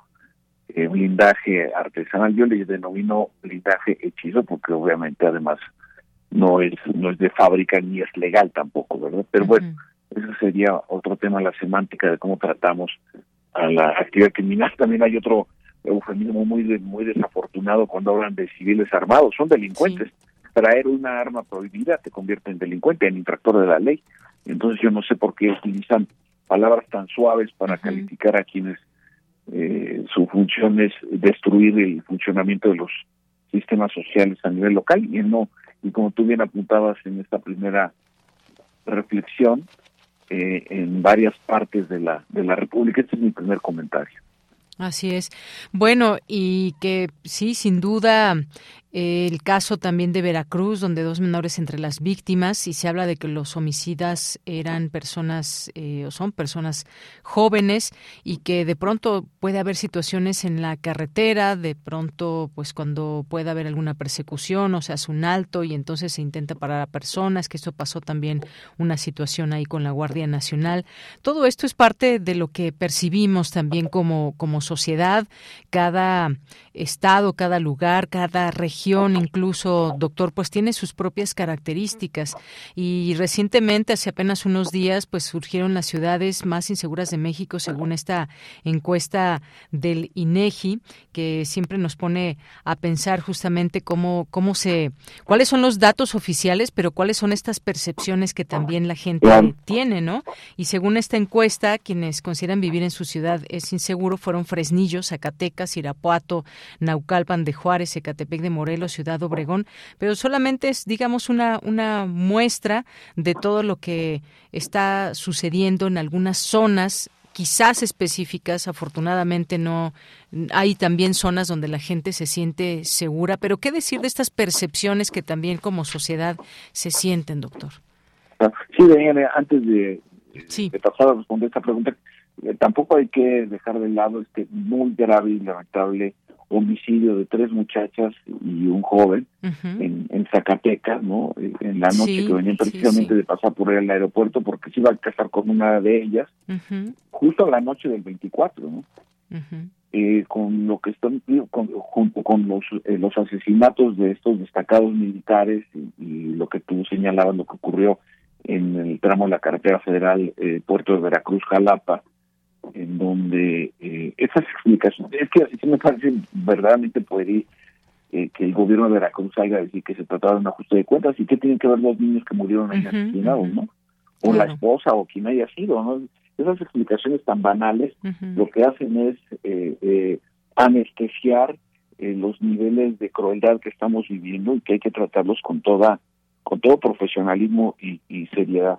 Claro. Eh, cerrando este punto y volviendo a tu, a tu pregunta, evidentemente la, la, la referencia, la importancia que tiene, eh, pues son dos de pie encuestas que realizan instituciones como, como en este caso está citando la la del INEGI, pues siempre eh, en estos temas pues es muy muy muy variable porque simplemente el estado de Guerrero cerró con 17 homicidios el fin de semana que acaba de terminar y también hasta antes de lo que sucedió en, en Culiacán en la detención en la segunda detención de Ovidio Guzmán eh, López eh, pues Culiacán estaba entre las 10 ciudades más seguras del país no entonces estas mediciones son si me permites un poco la expresión coloquial son una fotografía del momento no es decir del, del instante en donde se hace la encuesta que es trimestral como sabemos se levanta la información, se procesa, se interpreta y se presenta, pero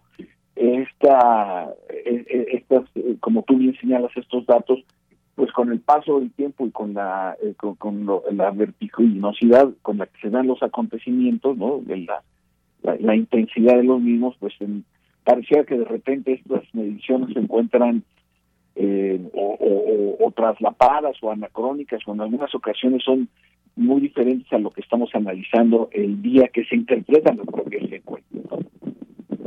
Así es. Pues sí, esto, y retomo esto que usted nos, nos mencionaba del caso, del caso de, de, Zacatecas, donde se encontró a estas personas además en una, en una fosa, y bueno, pues ahora los, los, y lo retomo otra vez, doctor, porque familiares de estas eh, jóvenes y del joven que también se encontró, pues piden justicia en el caso, y cuando hablamos de el, este caso de Zacatecas, del de Veracruz, de lo que sucedió también con el coronel y otros casos que también usted mencionó, nos preguntamos sobre esa palabra justamente de justicia. ¿Llegará la justicia para estas personas aún después de que ya perdieron la vida para sus familias? Vaya que es lo que les queda reclamar que se hagan, eh, que se sepa quiénes, eh, quiénes son los autores de estas, de estas muertes y solamente de pronto pues se queda, pues fue tal cártel o fue tal grupo, tal célula de tal eh, grupo, pero no, no, no hay esa justicia que llegue y eso es lo que también está lastimando muchísimo a la sociedad mexicana.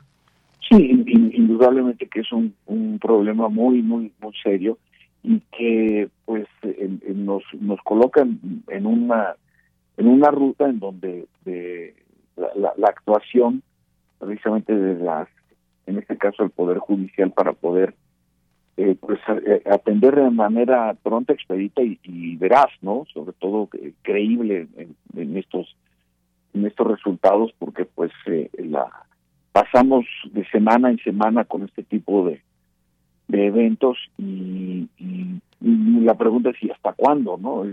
Con cómo se va a contener, ya no digamos que, que, que nos puede eliminar desde luego, pero al menos contener esta esta propensión que vemos en, en distintas partes del, del país y que pues a mí que hoy el presidente de la República haya dado de manera expresa, manifiesta su pésame a la familia del general y, también manifestar sus deseos por el personal que se encuentra gravemente herido, por cierto, se recupere y se restablezca bien pronto, eh, eh, pues eh, también denota que la la problemática está ya en el entorno de las áreas civiles que están trabajando con el presidente de la República estos estos temas y que pues esta salida del presidente me parece muy oportuna, eh, apropiada, yo diría incluso necesaria, para eh, eh, pues darle una difusión que no se hubiera enterado, como la, la entrevista matutina del presidente tiene bastante difusión de aceptación, y no se hubiera enterado de los acontecimientos donde fue asesinado este coronel, pues ahora sí, ahora ya lo sabe, ¿no? Creo que en ese sentido es importante sensibilizar a la a la población de la difícil problemática que estamos enfrentando. Efectivamente. Y bueno, fíjese, doctor, con las ciudades donde la percepción de inseguridad es menor fueron San Pedro Garza, García, Los Mochis, eh, Benito Juárez, no sé si se refiere a Benito Juárez aquí en la Ciudad de México o en Cancún, por ejemplo, que es el municipio donde se encuentra Cancún, Benito Juárez, Los Cabos, Tampico y Guajimalpa de Morelos, que de pronto me saltó Tampico, eh, no sé si sea Tampico, Veracruz o Tampico, Tamaulipas, porque de cualquier manera pues son estados que han tenido algunas cuestiones, pero como decimos, de pronto pueden ser muy específicos en ciertos lugares, en ciertas zonas, y no es que un estado completo esté en llamas y mucho menos. El caso, por ejemplo, de Guanajuato, hay específicamente ciertas zonas, no es que sea todo el estado, aunque bueno, han tenido serios problemas de, de inseguridad, pero pues bueno, ahí están las cifras, ahí está lo que dice la gente al ser entrevistada y que es parte de los números de estas encuestas. Así, así es, Deyanira, y, bueno, veremos los resultados de la próxima encuesta eh, trimestral, ya eh, con los datos de, de, este, de, los meses correspondientes y contrastados. Aquí lo importante también es hacer el ejercicio de contrastación entre la encuesta que se está comentando y anteriores e incluso anualizadas, ¿no? Porque eso también nos eh, permite observar si hay algunas eh, variables del análisis estadístico y probabilístico que sean constantes en algunos municipios, tanto en el aspecto negativo como positivo en materia de seguridad pública, ¿no? Entonces esto también, esa información eh, puede en un momento dado se entiende que para eso una de sus principales funciones es pues la construcción, la elaboración, la formulación de políticas en materia de seguridad pública que permitan precisamente eh, atender de manera puntual y no improvisada como lamentablemente estamos viendo en varios gobiernos estatales eh, un asunto tan importante como es la seguridad pública. Muy bien. Pues doctor, muchas gracias. Gracias como siempre eh, pues por darnos la oportunidad de platicar con usted sobre estos temas ligados a la, a la seguridad del país. Muchas gracias. Gracias, tía Yanira. Muchas gracias al, equipo y saludos a nuestro auditorio y un abrazo para ti. Muchas gracias. Un abrazo para usted también. Gracias, doctor Javier Oliva, académico e investigador de la Facultad de Ciencias Políticas y Sociales de la UNAM y especialista en temas de seguridad. Continuamos.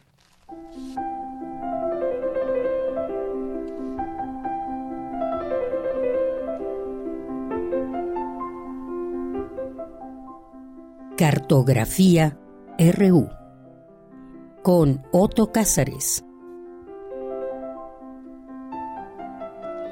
Bien, ya está Otto Cázares como todos los lunes vía telefónica que nos acompaña y nos da nos trae su cartografía RU del día de hoy, hoy lunes 23 de enero. ¿Cómo estás, Otto? Buenas tardes. Pues yo estoy feliz de escuchar tu voz luminosa, querida Deyanira, de saludarlos y de poder continuar este comentario que comenzó el lunes pasado, que he titulado Civilización Picasso de Yanira. De hecho, es un eh, título del comentario a partir de un comentario que hizo un amigo de Picasso, el fotógrafo Brazaí, que decía que las obras innumerables de Picasso parecían los restos de una auténtica civilización picasiana. Y estoy recordando a Picasso porque tiene 50 años de la muerte de este gran artista, que nació en Málaga el 25 de octubre de 1881 y murió el 8 de abril de 1973. Picasso nació en el hogar idóneo para mamar leche y miel, porque su padre, José Ruiz y Blasco, era profesor de pintura de la Escuela de Artes y Oficios de Málaga.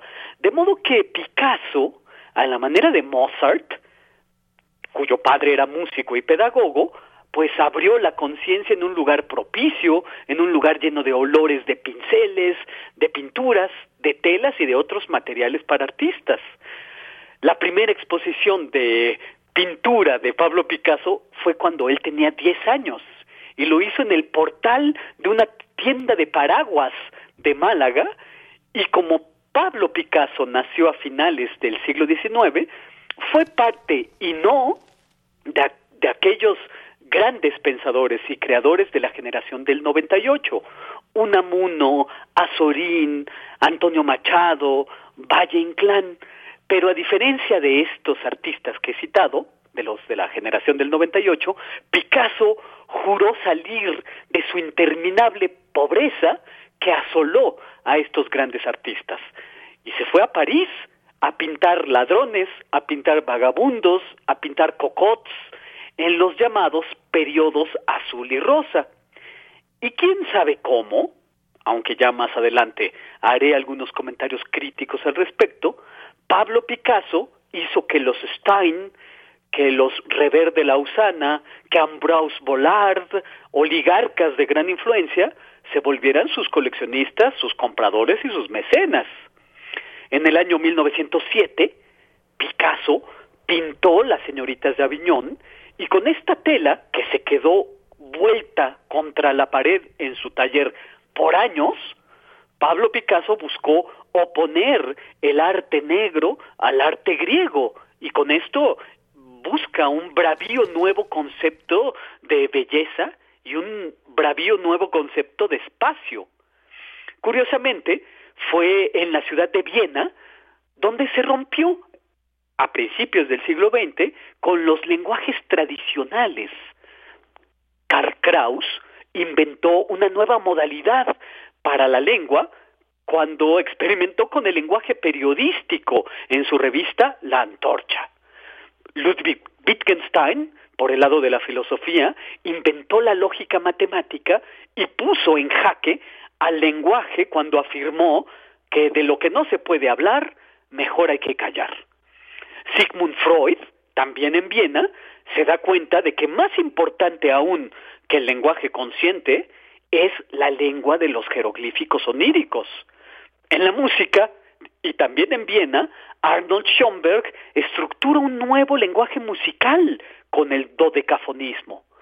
En la matemática, Kurt Gödel hace eh, una reestructuración con los sistemas formales, de modo que Digo esto porque la única ruptura importante estilística que no salió de Viena se dio en París y nace con el cubismo que viene del postimpresionismo francés y sobre todo de las últimas pinturas de Paul Cézanne, como comenté en mi anterior participación.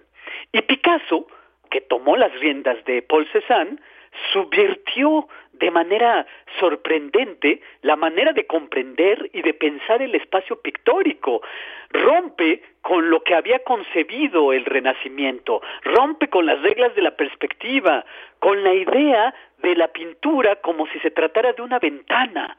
La pintura cubista vuelve a ser de una pintura una tela que está frente a los ojos, oblicuo a la mirada del espectador, y trae consigo una pregunta explosiva. ¿Qué es lo bello? Como casi siempre ocurre, la palabra que usamos para designar una corriente artística nace eh, de un comentario mordaz, de un comentario burlón. Cubismo fue la palabra que usó el pintor Henri Matisse para referirse despectivamente a una pintura de André Derain, una pintura que representaba unas casas y la palabreja burlona llegó para quedarse. La primera exposición cubista tuvo lugar en 1911 y era la nueva estética que desarrollaban en sus talleres al mismo tiempo André Derain, Pablo Picasso y George Braque. Ellos tres buscaban lo que quizás para los seres humanos es lo imposible, la visión total, la visión entera, la visión integral de las cosas. Era como concebir una suerte de globo ocular divino que veía, que miraba los aspectos múltiples de las cosas. Entonces, con un afán de multiplicidad y geometrismo, la mirada de los cubistas quería abarcarlo todo para a su vez ser habitados por el aspecto visual de las cosas. Se trata, en pocas palabras, de un momento de la pintura altamente filosófico, conceptual, epistemológico, en la medida en que es una expresión del conocimiento del mundo. El cubismo tenía una aspiración que no era más que eso, de objetividad. Mostrar los objetos con tal plasticidad que un ingeniero pudiera realizarlo después en tres dimensiones, como dijo Ramón Gómez de la Serna. El tema de la pintura ya no tiene importancia. Decía al respecto André Breton que la pintura no debe pedir sino pretextos para una especulación intelectual. Aunque desde luego en la pintura cubista pueden reconocerse elementos que se repiten, jarrones, recortes de periódico, eh, máscaras, en composiciones y en construcciones casi siempre complejas, presentando objetos que se refieren a sí mismos y no a otra cosa, según sus cualidades plásticas, como observó muy bien, otra vez, Ramón Gómez de la Serna. Eh, lo cito porque Ramón Gómez de la Serna escribió un libro de título Ismos, donde hay un capítulo que lleva por título Picasismo, en el que apunta que todo lo que veía Picasso, todos los objetos que representaba, Picasso los representaba como un reloj complicado y lleno de piezas. Lo cita cuando decía Picasso, yo hago los objetos tal y como los pienso, no tal como los veo. De ahí que Ramón Gómez de la Serna haya dicho con gran razón que el cubismo es una de las más bellas rebeliones que los seres humanos han hecho contra las apariencias. Y Ramón Gómez de la Serna escribe con profundo conocimiento de la obra de Picasso y con gran amistad también, porque cuando Picasso comenzó a colaborar con los ballets de Diaghilev como vestuarista experimental, Picasso se enamoró y después tomó por esposa a la bellísima bailarina rusa Olga Koklova. Y fueron Max Jakov, Guillaume Apollinaire, Jean Cocteau y Ramón Gómez de la Serna los testigos de aquella boda.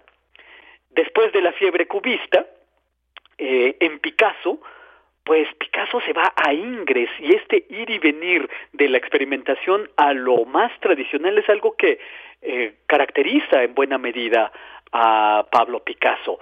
Dice Ramón Gómez de la Serna que del año 1927 en adelante, Picasso se dedica al juego absoluto.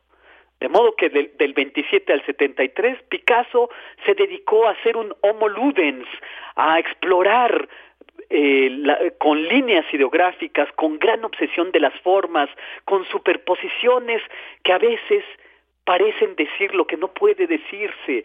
Picasso es una gran revelación para eh, estos días en que cumple 50 años de haber muerto y haber dejado una estela incomparable de la cual seguiremos hablando. Yo me voy a detener aquí porque en el próximo comentario voy a abordar pues más bien una un camino espinoso porque voy a hablar acerca del libro de John Berger, Fama y Soledad de Picasso, un libro que en 1965 resultó muy polémico y muy insolente porque hablaba acerca del monstruo Picasso, el artista envejecido y monstruosamente adinerado. De modo que aquí me detengo, esto es lo que yo tengo que decir este lunes 23 de enero de 2023 en espera de hacer una tercera entrega radiofónica de este comentario Civilización Picasso. Bien, Otto, pues muchísimas gracias. Gracias por esta cartografía en este lunes y ya escucharemos la siguiente para que pues nos traigas más estas referencias que siempre nos, eh, nos haces generar toda esta imaginación y toda esta eh, esto que rodea a, una, a una obra tan importante como la de Picasso. Muchas gracias. Así es, querida Deyanira, y yo estoy encantado como siempre. Hasta el próximo lunes. Hasta el siguiente lunes. Gracias, Otto. Buenas tardes. Buenas tardes. Cultura RU. Bien, nos vamos ahora con Tamara Quiroz en Cultura. Adelante, Tamara.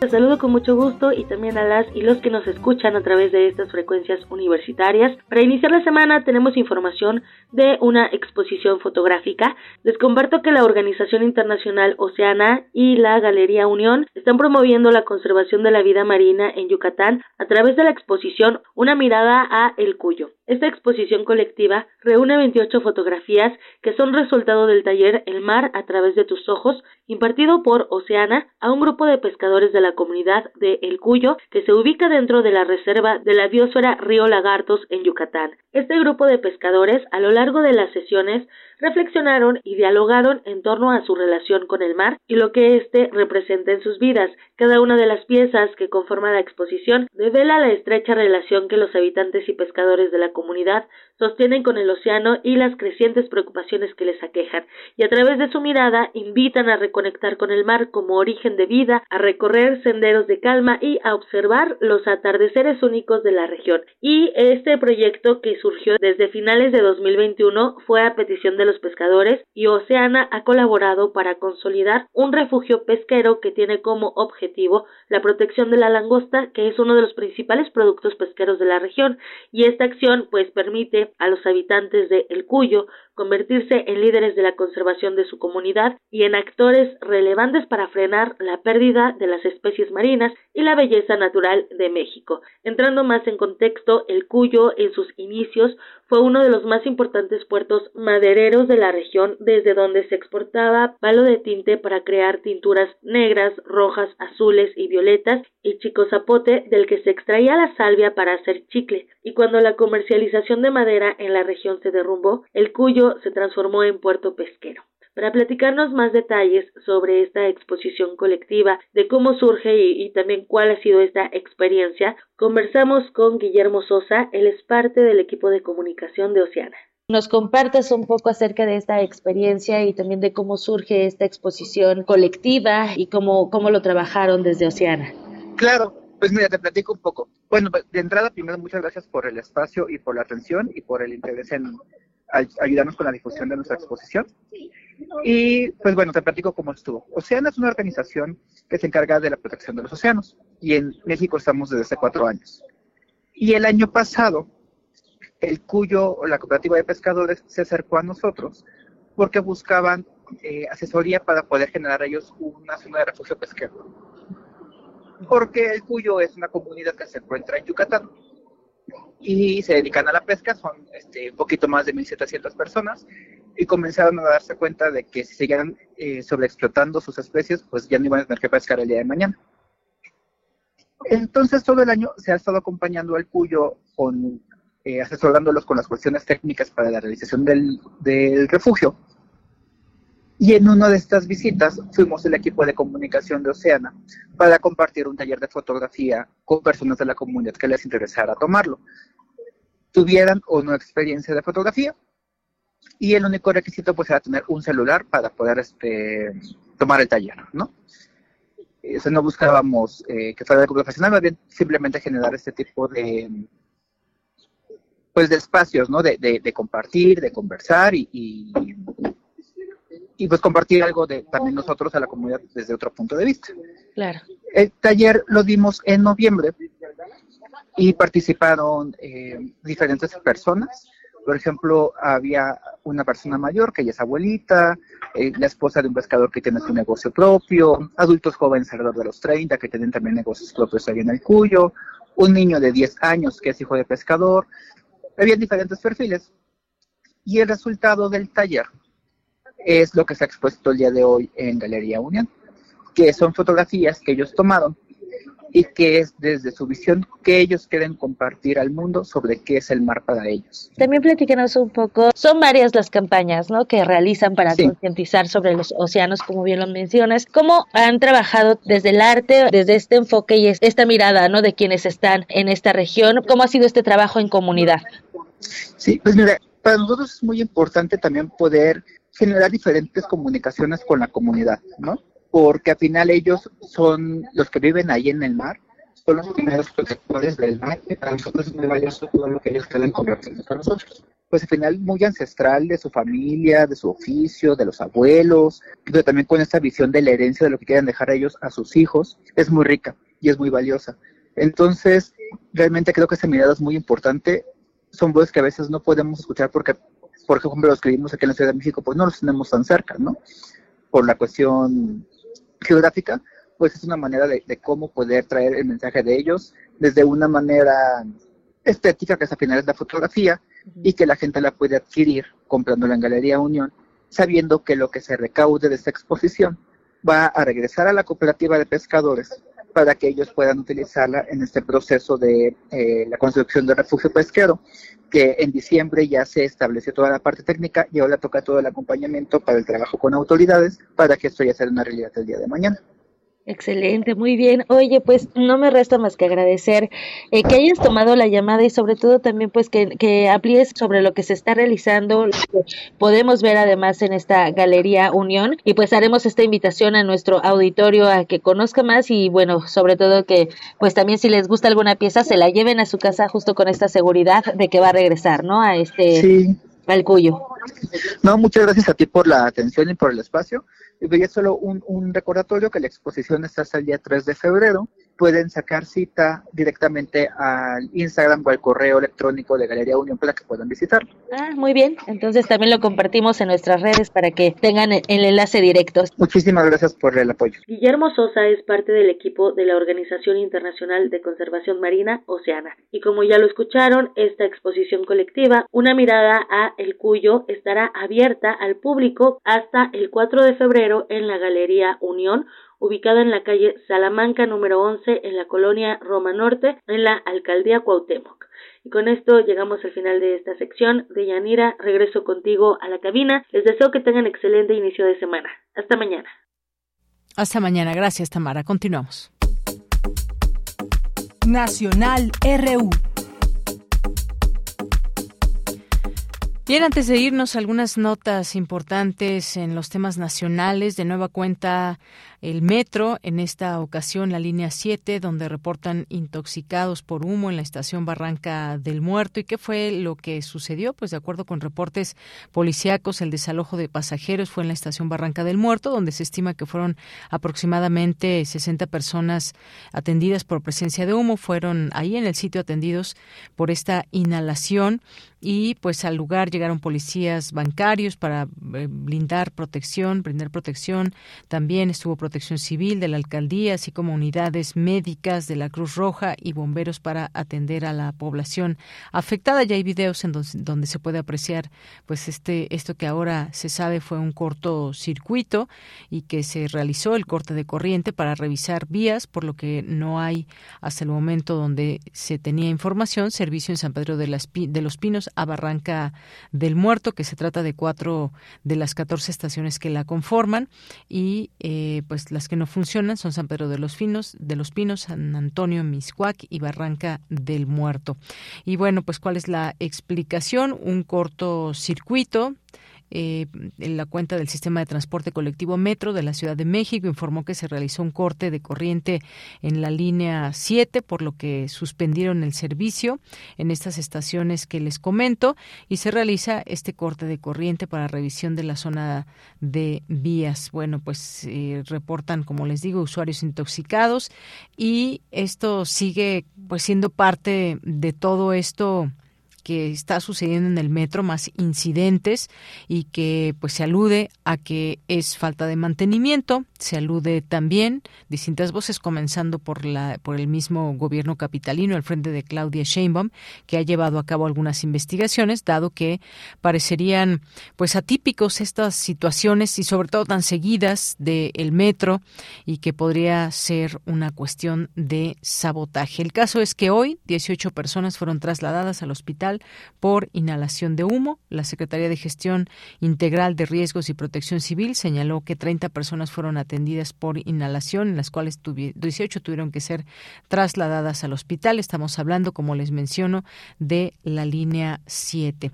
Se inicia carpeta de investigación por estos hechos y la Fiscalía General de Justicia de la Ciudad de México informó que inició esta carpeta para dar a conocer posteriormente información en torno a lo que sucede en esta ocasión en la línea 7. Por lo pronto se ofrece servicio provisional de RTP y pues esperamos esta información justamente. En otros, en otra información, el tren Maya tendrá área natural protegida más grande después del Amazonas, anuncia la Semarnat en esta conferencia matutina donde se van dando cuenta de los avances de algunas obras. Pues la construcción del tren Maya incluye la creación del área natural protegida más grande después de las Amazonas en Sudamérica. Esto lo anunció María Luisa Albores, secretaria de Medio Ambiente y Recursos Naturales, para que eh, para lo que se planea unir reservas federales federales, estatales y ejidales con el fin de sumar más de un millón y medio de hectáreas. Este planteamiento, dice, es que podamos sumar las 723 mil hectáreas de lo que es la reserva de Calakmul, más de 500 mil, que ya se tienen en el estado de Campeche, en Balamquín y Balamcú, pero también sumar las áreas destinadas voluntariamente a la conservación, que son los núcleos directamente de los ejidos, dijo en conferencia desde Palacio Nacional. Pues un gran tema. Ojalá que lo podamos seguir retomando con voces expertas en torno a esto que se oye, se oye muy bien, pero vamos a ver qué cuestiones pueda tener para para analizar y para saber si todo esto es posible, de qué manera y esto como parte de una de estas obras importantes en este sexenio que es el tren Maya. Y pues lo que sucedió con María Ángela, esta joven que desapareció eh, por unos por algunas horas, día incluso, ahí en las inmediaciones del metro Indios Verdes, reveló que donde la tuvieron había más mujeres y niñas, donde estuvo retenida y pues obviamente continúan las investigaciones con respecto a todo este tema. Y bueno, ya es momento de despedirnos. Muchas gracias por su atención. Gracias aquí al equipo en la producción Marco Lubián, en la asistencia Denis Licea, en las redes sociales Monserrat Brito, en en los controles técnicos Arturo González y también Andrés Ramírez. Aquí también saludamos a, a Roth que nos acompaña. Eh, y aquí en el micrófono se despide de Yanira Morán. En la continuidad está Enrique Pacheco y gracias a todo el equipo que forma parte de Prisma RU. Gracias, buenas tardes, buen provecho y hasta mañana. Radio UNAM presentó Prisma RU. Una mirada universitaria sobre los acontecimientos actuales. Prisma RU. Relatamos al mundo.